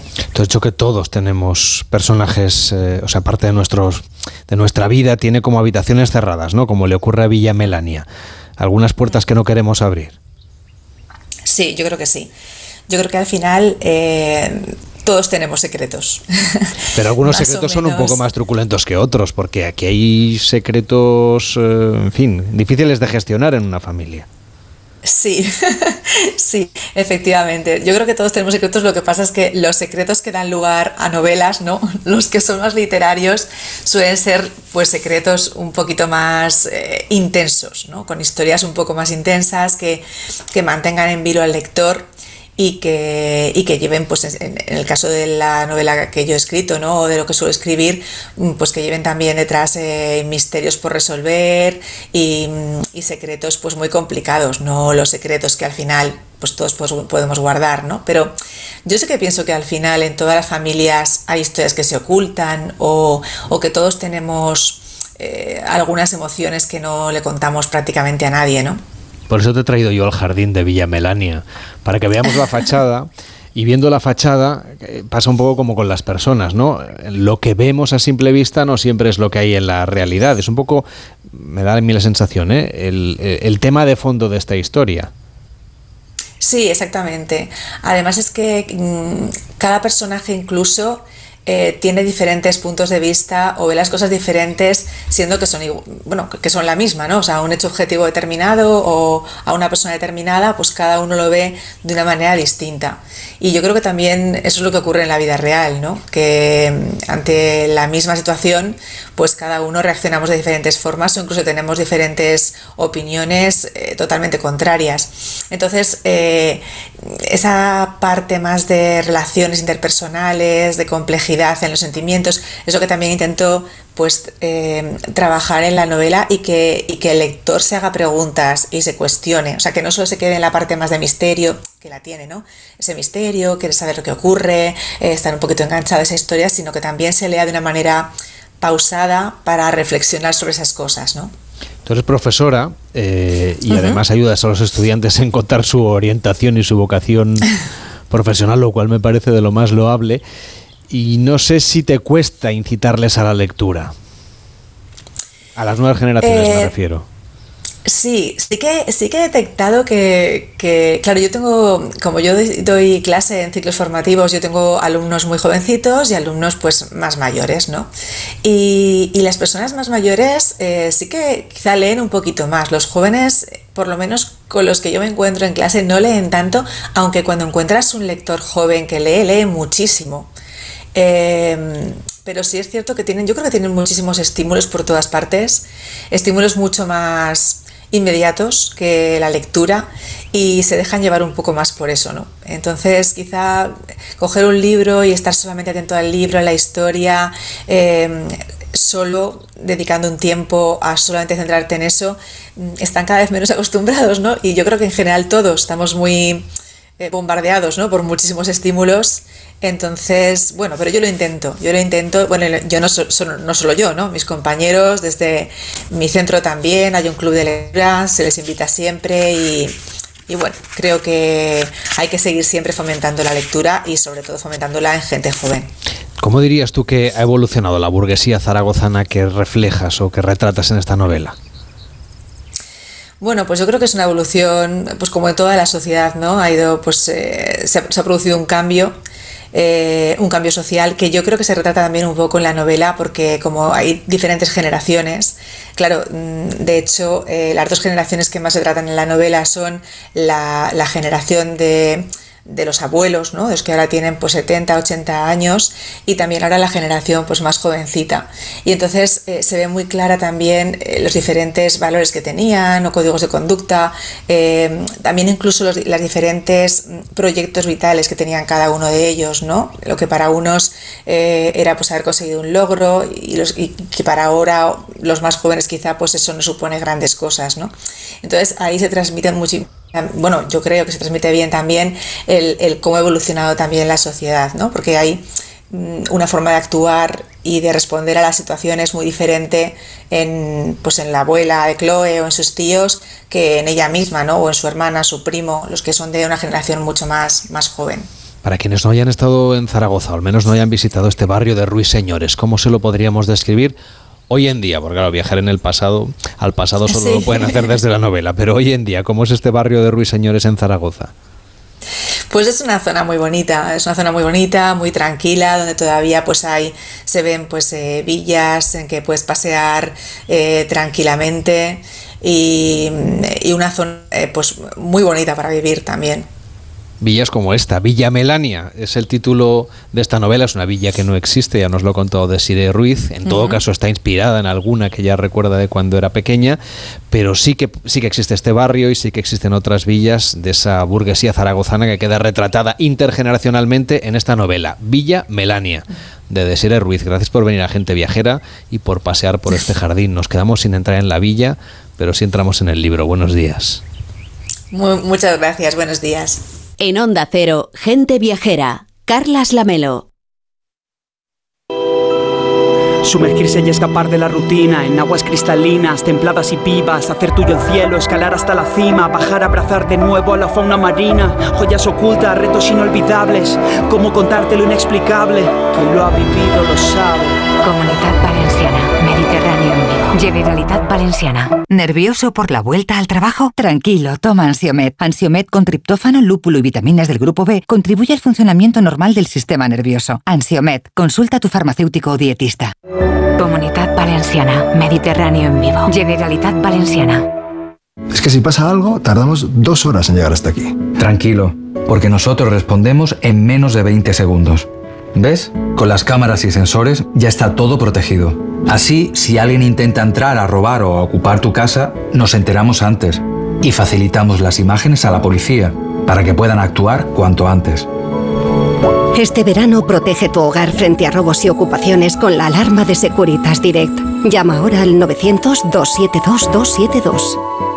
¿Viajas en ferry?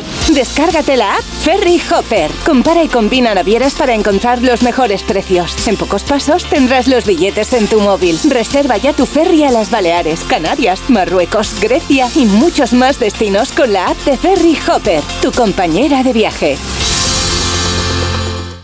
Tu hijo sabe moverse por Internet, pero ¿conoce realmente cómo funciona este mundo? ¿Y tú? Todo parece gratis, pero pagar con datos es pagar. Con tus datos hay empresas que conocen tus deseos, tus intereses, tu comportamiento y también saben mucho de tus hijos. El mundo digital está lleno de reclamos atractivos para los niños y adolescentes, pero también tiene riesgos. No les dejes solos en el mundo digital. Entra en aunclickdeayudarles.es, una iniciativa de la Asociación Europea para la Transición Digital con la colaboración de la Fundación A3 Media, la Agencia Española de Protección de Datos y la Fundación ANAR. En Onda Cero, gente viajera, Carlas Lamelo.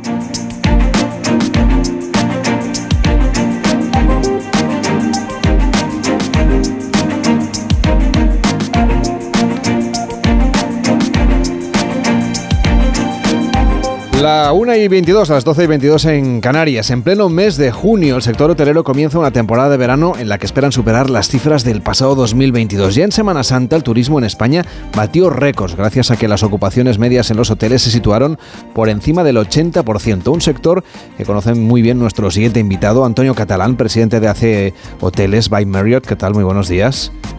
Buenos días. ¿Qué tal? ¿Cómo le ha ido el camino de Santiago? Bueno, pues la verdad es que lo importante es que no ha habido ningún accidente. Manejar a 50 bicicletas siempre es complicado, pero nos hemos tragado agua, bueno, sin descanso.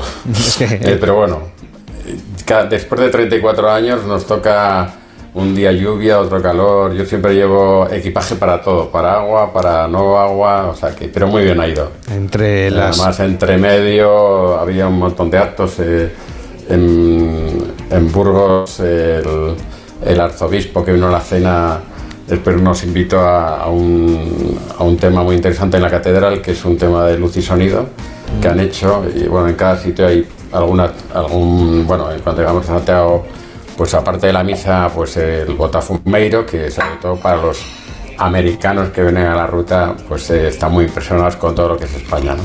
Entre las oficiales y las extraoficiales lleva usted 36 ya peregrinaciones, ¿no? Sí, 36, sí, 37. 37 con esta que acaban de hacer ahora mismo. Oiga, Sí. eh, y cuando uno ha hecho el Camino de Santiago tantas veces, ¿todavía descubre cosas nuevas?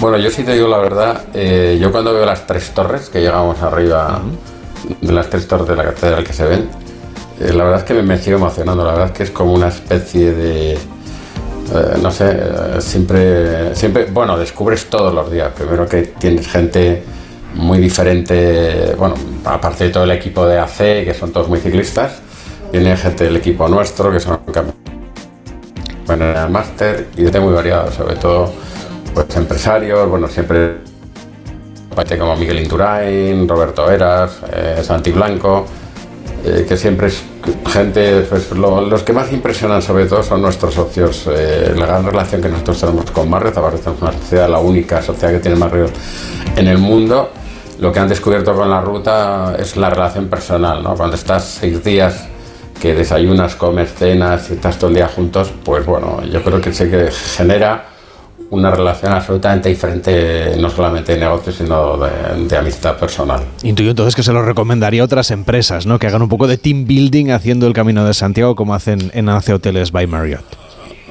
Pues yo sí te lo recomendaría porque la verdad es que lo llevamos haciendo y además todo el mundo está encantado en venir y bueno, siempre se, siempre hay que hacer algo. Hombre, yo siempre hablo de NACE, mm, es una expresión muy especial, ¿no? Todo el mundo tiene, es fijo, eh, pues hay un montón de gente con, seguros de vida, tarjetas sanitarias.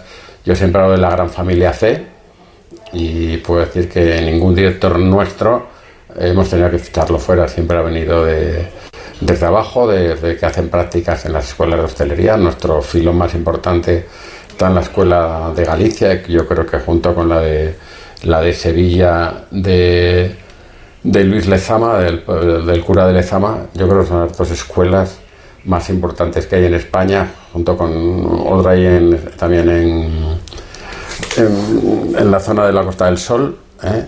Pero estas dos son nuestro principal filón que van saliendo gente que va a empezar con nosotros de prácticas y que termina estando de director de hotel. Yo me pongo en sus zapatos, alguien que se dedica al sector del turismo desde hace tantos años y que hace un viaje, por ejemplo, en este caso el Camino de Santiago. Claro, seguro que se fija, observa cosas del sector en los hoteles, en los establecimientos, en los restaurantes en los que van parando. Creo que al llegar a Santiago de Compostela, usted ha visto una ciudad con eh, algunas dificultades para gestionar, por ejemplo, el tema de los apartamentos turísticos. Bueno, no solamente en Santiago, mm, el otro día me decía el director, eh, dice, hace 10 años que no se abre ningún hotel, hay 4.000 plazas hoteleras y 8.000 pisos turísticos. Yo creo que el tema de los pisos turísticos es un tema que no está afrontando la administración, eh, pero que es un problema importante sobre todo en zonas calientes. Yo creo que esto tiene una lectura un poco más larga, ¿no? Yo te diría que yo a los 27 años eh, o a los 28 tenía tres hijos, ¿no? Y estaba instalado a los 24, estaba casado, eh, tenía un proyecto de vida, ¿no? El problema que hay ahora es que no hay proyecto posible si tú no tienes vivienda, con lo cual mm, hay que afrontarlo de forma mucho más directa. ¿Qué está pasando? Que la gente que es más, más rentable un piso turístico que ponerlos en renta, pero es que el 92% de los pisos que hay en España turísticos son ilegales y los ayuntamientos no están haciendo nada.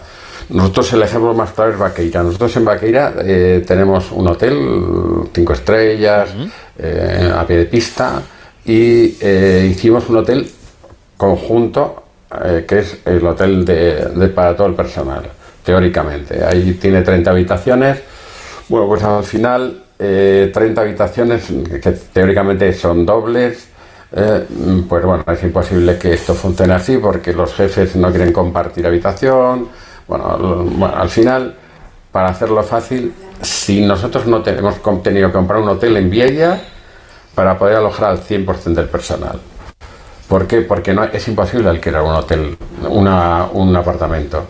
Con lo cual pasa lo mismo en Baleares, pasa lo mismo bueno, en, Canarias, en, Madrid el tema de la vivienda está también, mm, bueno, con el tema de los pisos turísticos, pues si en Santiago hay 8.000, en Madrid puede haber 30.000. Con lo cual, mm, yo creo que ese tema hay que solucionarlo de alguna manera. ¿Y la solución por dónde pasa? Porque afecta al sector del turismo y afecta a los locales, a la gente que vive en las ciudades y que ya no puede permitirse un alquiler en el centro.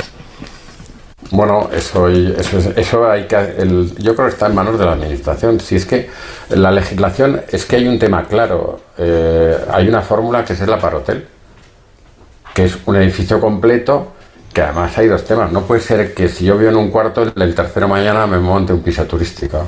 O ese edificio completo que está legislado precisamente así, que cumpla eh, la legislación en el sentido de doble escalera, como hay en todos los hoteles, dos escaleras, incendios y tal, eh, que todo sea inífugo.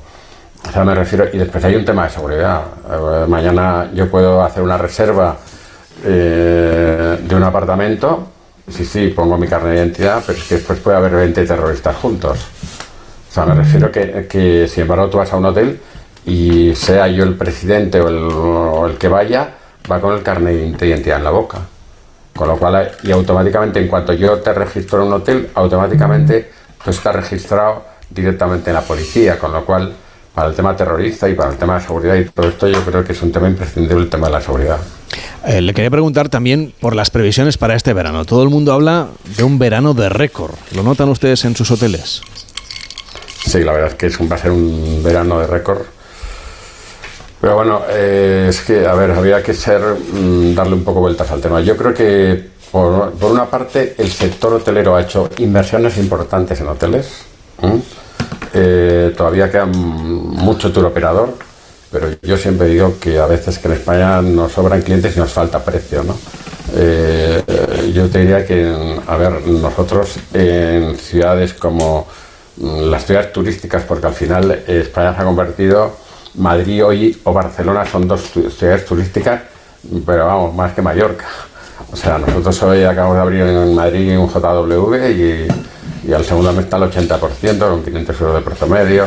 Me refiero, y esto es todo clientela internacional. Nosotros a nivel de, de, las ciudades en Madrid, Barcelona, Sevilla, Granada, Málaga, eh, Alicante y Valencia, que son las ciudades más potentes, el 90% es clientela internacional que entra a través de nuestro canal.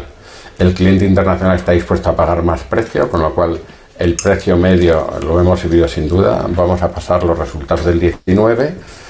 Y yo creo que España sigue siendo un país barato. Yo creo que España tiene capacidad para, ser capaz de... Esta mañana estaba leyendo un artículo que hablaba del café a 4 euros, ¿no?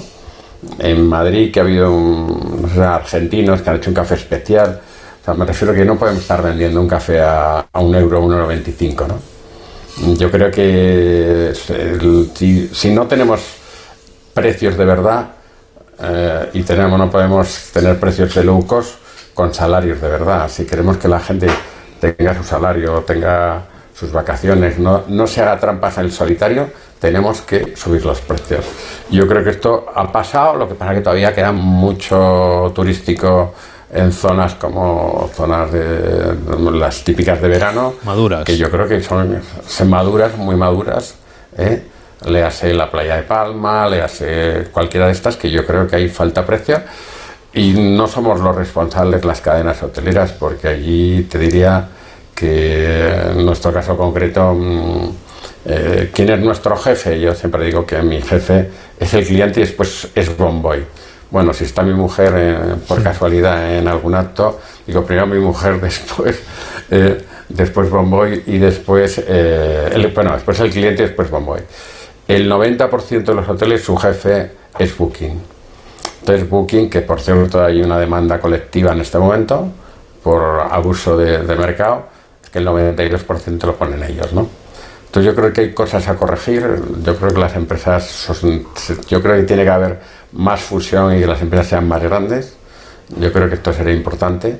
Pero bueno, yo también digo que si España, todos los sectores fuesen como el sector turístico, eh, mm, yo creo que seríamos el, el, primer país del mundo. Me refiero a que casi todas las cadenas, eh, yo soy de los jovencitos y voy a cumplir 40 y 50 y 25 dentro de unos días, todos han empezado de cero. Todos empezamos de cero y todos estamos internacionalizados. Tenemos hoteles en Italia, nosotros también en Portugal, estamos haciendo hoteles ahora en República Dominicana. Y todos mis competidores, bueno, que no son competidores, ellos son más turísticos, Río, Barceló, eh, Melea, eh, yo diría que, son compañías que estamos en el mundo entero y que somos los líderes mundiales del turismo, sin duda alguna. Eso nadie lo pone. El, eso nadie lo pone en duda, el liderazgo de España, pero eh, mire, ayer la, CNN titulaba ayer por la noche, el verano turístico loco en Europa ya ha empezado y se va a poner mucho peor. Titular de la CNN advirtiendo a los americanos de que había overbooking en cuanto a ocupación hotelera, museos colapsados. Eh, ¿Cree usted que mensajes como este pueden ahuyentar a, a, una parte tan importante de los turistas como son los norteamericanos, que además son luego los que... Esos sí que van a precio, y a precio alto, quiero decir. Bueno, nosotros tenemos la ventaja que después el, americano es como el francés, son muy chauvinistas. El francés es eh, de Accor y de, y de Citroën, digo, y de Peugeot. Eh, o sea, los americanos van a cadenas americanas, quiero decir. Americanas, sí. Marriott, Marriott, es la primera cadena del mundo, somos la primera Está usted de suerte, entonces. Sí, sí, tenemos 182 millones, 186 millones de tarjetas de fidelización en 126 países. Eh, no sé, con lo cual el canal, nosotros en, un Madrid, en un, cualquiera de estas ciudades, eh, en la periferia no, es más pequeña, pero en el centro de Madrid, los hoteles eh, nuestros, que tenemos 20 hoteles en Madrid y un montón en Barcelona, todos entran directamente a través de marriott.com o con puntos Bomboy. La tarjeta Bomboy es el... Yo siempre digo que Marriott no es una cadena de hoteles, es, realmente es una gestora de 32 marcas con el mayor programa de fidelización que existe en el mundo. Antonio Catalán, presidente de Hace Hoteles by Marriott, gracias por acompañarnos y que vaya muy bien la recuperación de ese camino de Santiago que ya es tan tradicional. Hasta la próxima. Vale, muchísimas gracias.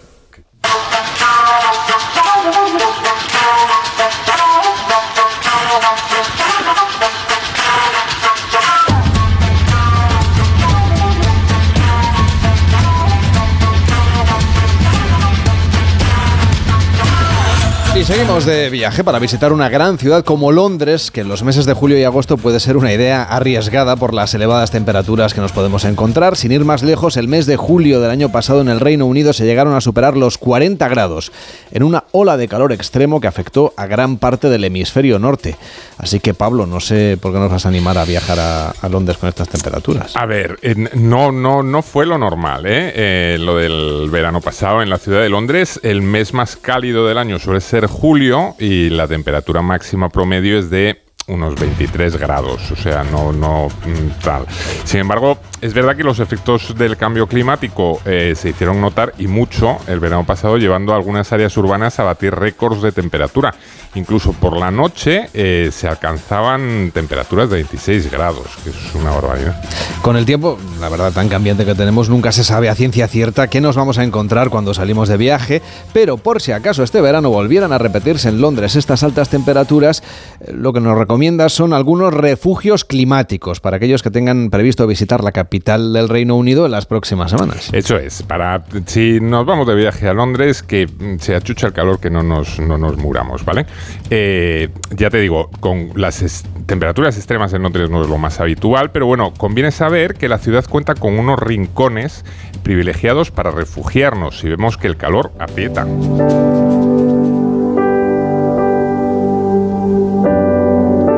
Sin duda alguna, lo primero que tendríamos que destacar son los parques de la ciudad. Tanto en España como en ciudades europeas podemos encontrar parques maravillosos, pero los de Londres de verdad que no tienen igual. ¿eh? Eh, al ser una ciudad en la que la lluvia está presente buena parte del año, los parques londinenses se muestran verdes y exuberantes como en pocas otras partes eh, los puedes ver.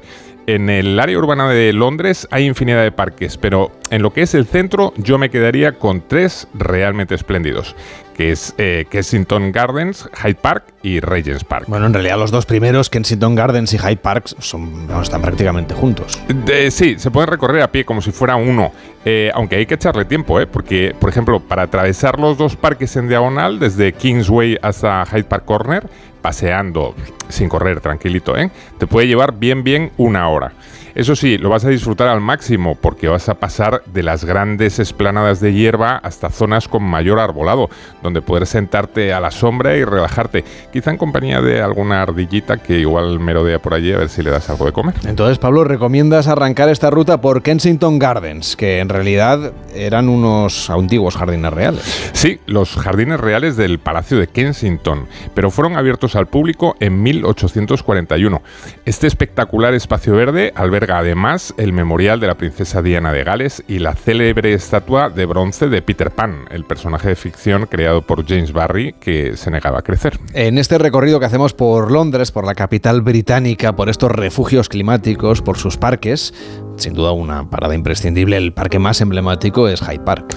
Sí, Hyde Park es el más grande del centro de Londres y a lo largo de la historia ha servido como escenario de romances, duelos manifestaciones, conciertos de música, vamos, de todo un poco. Siempre que aparece un rayito de sol, aquí se reúnen los londinenses para hacer un picnic, patinar, montar en bici, dormitar en una tumbona o remar por el lago central conocido como Serpentine. En el noroeste del parque se conserva un singular rincón, el Speaker's Corner, que se hizo popular durante la Segunda Guerra Mundial, ya que por entonces se permitía aquí que viniera la gente a defender sus posiciones frente al conflicto, fueran las que fueran. Ahora los domingos por la mañana este rincón sigue acogiendo a diferentes personajes que acuden a plantear cuestiones de diversa índole, mientras los asistentes los aplauden, abuchean o simplemente los miran. No, también hay gente que solo va a hacerse una foto, yo eso también lo he visto. En fin, si los londinenses aprecian Hyde Park, casi casi se puede decir que tienen en la misma estima a Regent's Park, que aunque hoy cueste creerlo, porque lo encontramos en medio de la ciudad, llegó a ser coto privado de caza del rey Enrique VIII a principios del siglo XIV. Sí, y no te creas que te extraña tanto cuando estás dentro del parque, porque eh, eh, es gigantesco, o sea, no te cuesta nada imaginar corriendo por aquí a todo tipo de animales. De hecho, mm, algunos quedan, aunque alojados en el zoo, que fue creado en 1828. Bueno, con lo de algunos me quedo sin duda un poquito corto, porque en las 15 hectáreas que ocupan el zoo de Londres conviven más de 800 especies, que no está mal. Pero los londinenses van a Regents sobre todo a practicar deporte, eh, aunque quizá también se puede disfrutar más paseando tranquilamente alrededor de su precioso lago o por los caminos descubriendo las más de 400 variedades de rosas con las que cuenta. Bueno, y además de los parques, ¿dónde más podemos refugiarnos de las altas temperaturas si visitamos Londres este verano? Pues otro paseo muy recomendable, pero mucho menos conocido, es el que se puede hacer por el Regents Canal.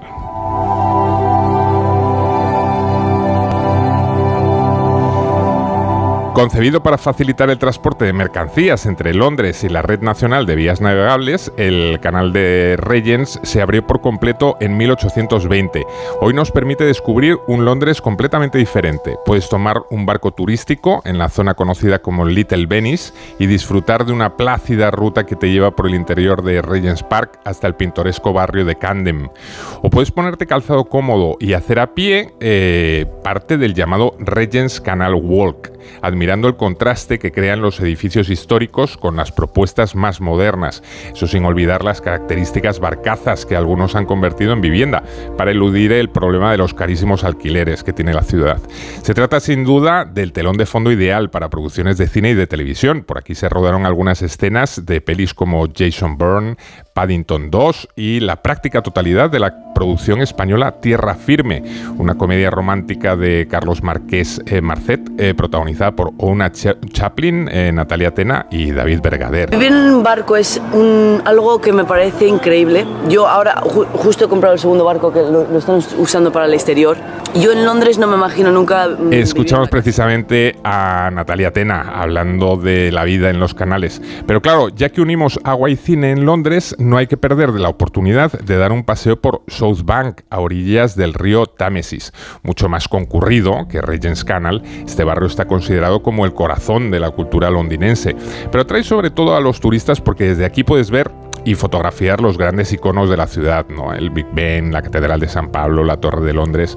Por supuesto, sus impagables vistas han sido inmortalizadas por numerosos cineastas en infinidad de pelis.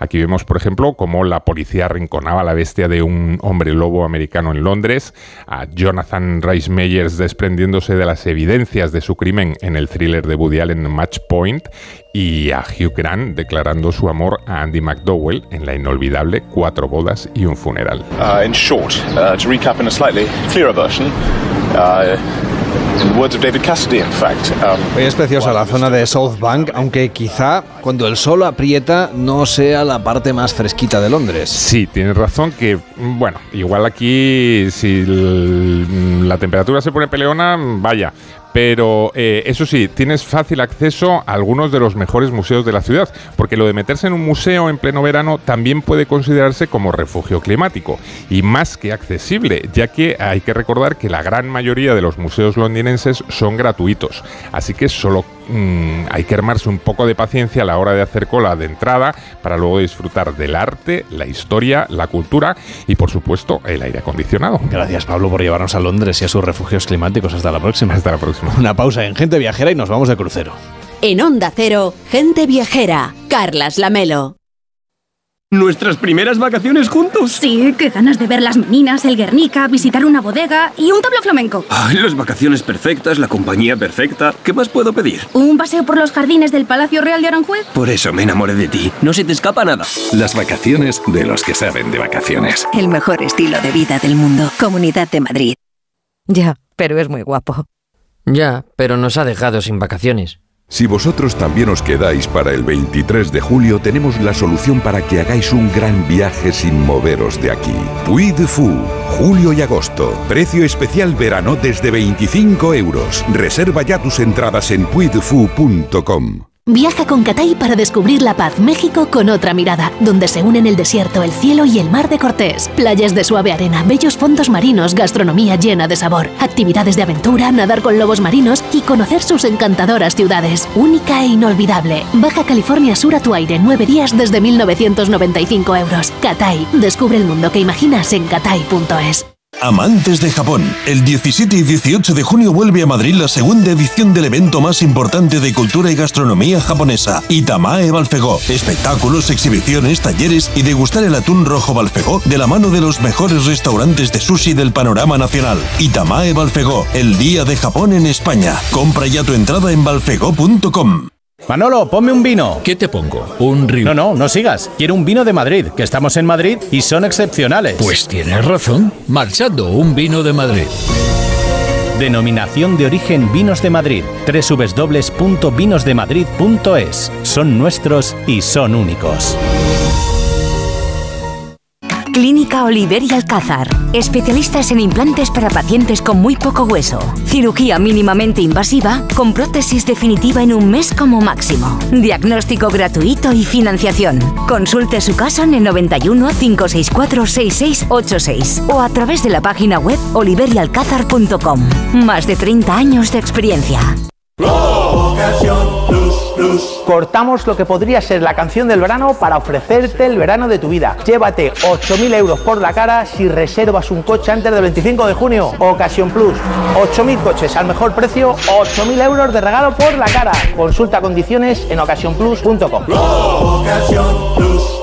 Viaja con Catay y vive una experiencia inolvidable en los cruceros fluviales con otra mirada. Barcos exclusivos con actividades a bordo. Navegar y descubrir ciudades con encanto, su cultura, su exquisita gastronomía, todo ello con guías profesionales y mucho más. Cruceros fluviales por el Danubio o el Rin, 8 días desde 1995 euros. Catay, descubre el mundo que imaginas. Información y reservas en tu agencia de viajes. Onda Cero Madrid, 98.0 FM.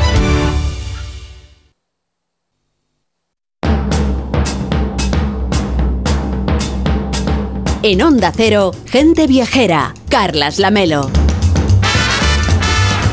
Que son y 48 a la 1, a las 12 en Canarias. Seguimos en Gente Viajera y es hora de embarcarnos para comentar algunas de las novedades del mundo de los cruceros, porque justamente se acaba de inaugurar el nuevo barco de MSC, donde ha estado Eva Miquel, que también nos va a hablar de alguna novedad de otras compañías como la griega Celestial, también del aniversario de Costa Cruceros. ¿Qué tal, Eva? ¿Cómo estás? Muy buenos días.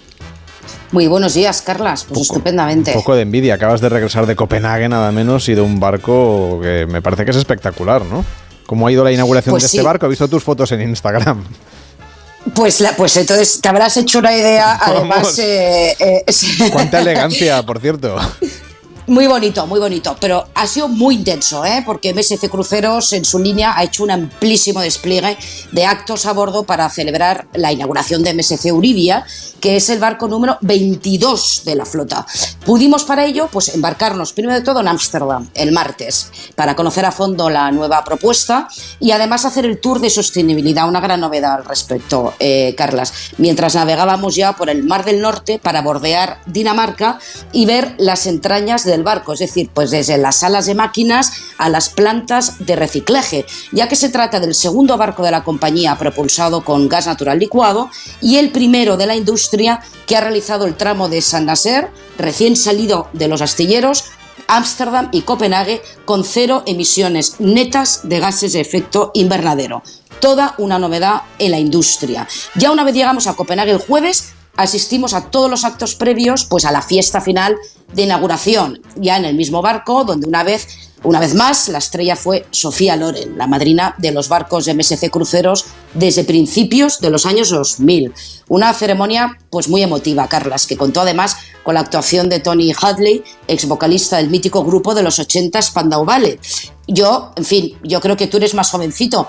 Eh, a mí me tocaba de pleno, vamos, viví toda mi adolescencia con ellos, con lo cual lo pasé en grande. Y así ya tras el desfile del capitán y los oficiales y el corte oficial de la cinta y la botella de champán rompiéndose en el casco, que sabes que es señal de buenos augurios, pues ya se dio finalmente por inaugurado el nuevo barco. Conviene destacar, para que nuestros oyentes lo tengan en cuenta, que MSC Uribia se va a quedar en el norte de Europa este verano con salidas desde Kiel, en Alemania, y Copenhague para explorar a fondo los fiordos noruegos.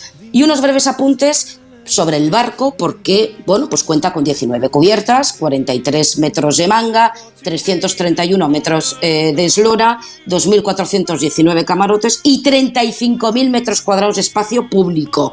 Y una de las muchas novedades es la Galería Uribia, en la parte central del barco, que cuenta con la cúpula LED más larga en el mar y donde se concentra la gran mayoría de restaurantes, de tiendas y opciones de entretenimiento. Pero tenemos más navieras con novedades como Celestial Cruises, ¿no? Correcto. Ay, perdóname, que gracia, porque está sonando Gold de Spandau Ballet. Me ha hecho muchísima gracia. nuestro técnico en Barcelona, que está en todo. Bueno, bueno, bueno, me encanta. Me encanta. Pues el ritmo de inauguraciones de nuevos barcos es una magnífica señal de la que la industria de cruceros pues, eh, pasa por un buen momento, ¿no? Porque hay más novedades de otras compañías y creo que nos va, eh, eh, vamos a hablar, perdóname porque me he liado, he estado... No te preocupes, con Celestial Cruises que, no me vas a contar que han presentado una propuesta... Me ha distraído el tema de Tony, efectivamente. Con, turismo de Macedonia, ¿no? Cuéntanos. Sí, señor, Celestial Cruises, que es una compañía griega y principal operador de cruceros en las islas griegas y Mediterráneo Oriental. Y han decidido para esta ocasión presentar una propuesta conjunta con Turismo de Macedonia para promocionar también otros muchos rincones de Grecia, quizá menos conocidos, menos masificados también, ¿no? Que se pueden visitar también desde los puertos de escala que tiene Celestial por toda Grecia durante todo el año. Es importante remarcarlo, no solo en temporada. recordemos que la capital de Macedonia, Tesalónica, es un área repleta de monumentos, monasterios con miles de años de historia, paisajes maravillosos y playas de ensueño. Pero es importante recordar que también es la capital gastronómica del país. Así, Celestial Cruises pues, opera cuatro puertos básicamente, el Pireo, Labrio, Tesalónica y Limasol. Y es muy interesante desde mi punto de vista pues, eh, reseñar que Celestial ofrece una flexibilidad muy a tener en cuenta, ya que dispone de minicruceros de cuatro días, que permiten al viajero quedarse en algún punto intermedio unos días para recorrer la isla, por ejemplo, por tierra, por sus propios medios, y volver a embarcarse en otro punto para finalizar el itinerario por mar. Tiene, por supuesto, itinerarios más largos y rutas curiosas y repletas de historia, como la denominada Tras los Pasos de San Pablo, donde exploran todos los puntos del épico viaje del apóstol San Pablo por todo el Mediterráneo oriental. Y opera tres barcos, el, Olimpia para los minicruceros que ya hemos comentado, el Crystal para los siete noches de Grecia y Turquía y, eh, uno y el nuevo, el nuevo que es el que teníamos que comentar, que es el Celestial Journey, que se estrenará a partir del 2 de septiembre y que completará la oferta de la naviera griega, donde uno de los itinerarios estrellas en tres continentes, que recorre Grecia, Turquía y Egipto, y por el que ha recibido pues varios premios al mejor itinerario, como el de los premios Excellence de Cruceros que otorgan los propios cruceristas. Por cierto que Costa Cruceros va a cumplir 75 años, va a organizar una gran fiesta de aniversario en pocos días, donde va a estar también Eva Miquel, nos vas a contar todos los detalles. Pero déjame, Eva, que cuente a los oyentes que vamos a hacer un especial dentro de unos días contigo eh, de cruceros para principiantes, pensando en aquellos viajeros que por primera vez se vayan a embarcar en un crucero y tengan dudas de la cena del capitán, la ropa, la maleta, las cubiertas, eh, eh, cómo tener, qué cosas tener en cuenta a la hora de hacer una reserva, las escalas, las excursiones, vale la pena el pack de ¿no? Es decir, todas estas cosas así muy básicas, pero yo creo que va a merecer la pena que la gente las sepa. Así que si tienen preguntas concretas, si ustedes se van a ir a algún crucero en concreto, si quieren eh, saber alguna cosa sobre el mundo de los cruceros, vamos a tener el WhatsApp abierto para recibir sus preguntas en el 699 464666. Notas de voz para preguntas sobre cruceros para principiantes. 699 464666. Y Eva Miquel va a ser la que nos va a dar respuesta. Cuídate mucho, Eva, y hasta la próxima. Hasta la próxima, Carlas. Fuerte abrazo. Y Mariano López, ¿cómo estás? Buenos días. Muy buenos días, Carles. Quería yo dejar de saludarte, que vamos hoy un poco apretaditos de tiempo para celebrar el Día de las Tortugas Marinas. Y nos vas a llevar nada más y nada menos que a Mazunte, en el Pacífico Mexicano. Pues sí, fíjate, es un lugar muy muy singular, Mazunte, un pequeño pueblo con una espléndida playa situada en la costa del Pacífico del estado mexicano de Oaxaca. Este lugar desde antiguo, Mazunte y sus playas vecinas, pues eran, han sido el territorio preferido por nada menos que tres de las ocho especies de tortugas marinas para ir allí, instalar sus nidos y dejar sus huevos. Eh, esa, esa, la arribada de las tortugas, bueno, empezó a torcerse en los años 70 y 80 por el efecto de la pesca industrial, de la explotación, hasta principios de los 90, que fue cuando el gobierno mexicano decretó la protección de las tortugas y creó el Museo Vivo de la Tortuga Marina de Mazunte, que es único en el mundo. En su interior hay 18 acuarios espectaculares donde se exhiben, se estudian seis especies de tortugas marinas, nueve de agua dulce y dos terrarios. Está abierto al turismo con el lema conocer para conservar.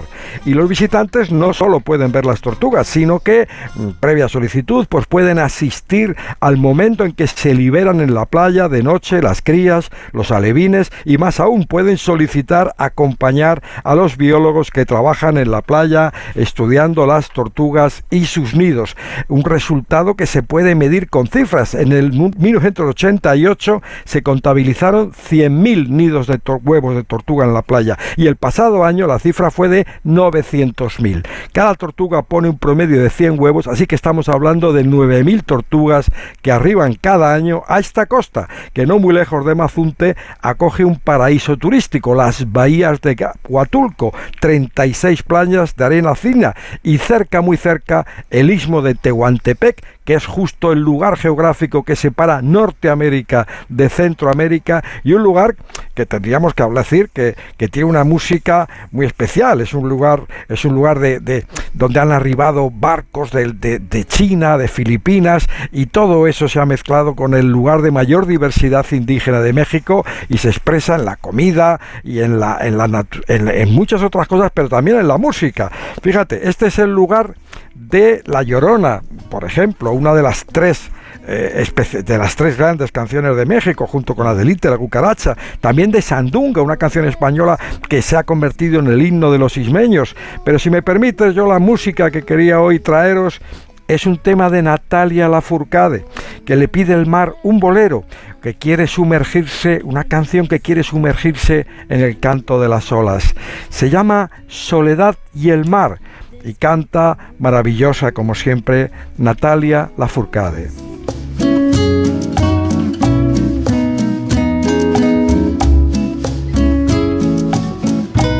En el canto de las olas encontré un rumor de luz. Por un canto de gaviotas supe que allí estabas tú. Despidiendo últimamente todo lo que sucedió. Hoy saludo mi presente y gusto de este dulce adiós. Voy a navegar en tu puerto azul.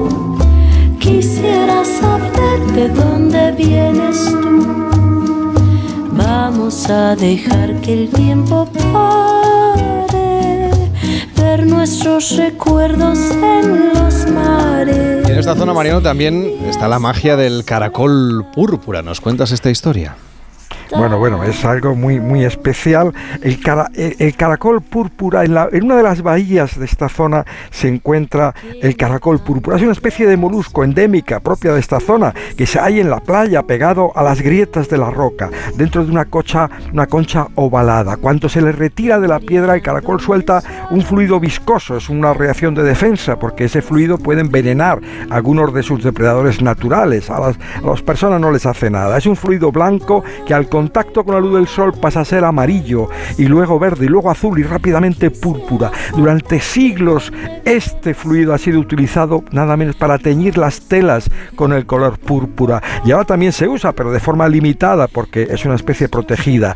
En todo, en Huatulco, en todo el estado de Oaxaca hay una larga tradición en el uso de tintes naturales. Para las telas el rojo se obtiene de un insecto, la grana cochinilla, el azul de una planta, el añil, el negro de un hongo, el amarillo de un musgo y el púrpura de este caracol mágico, maravilloso. Hasta la semana que viene, Mariano. Llega Noticias Fin de Semana con Juan Diego Guerrero. Son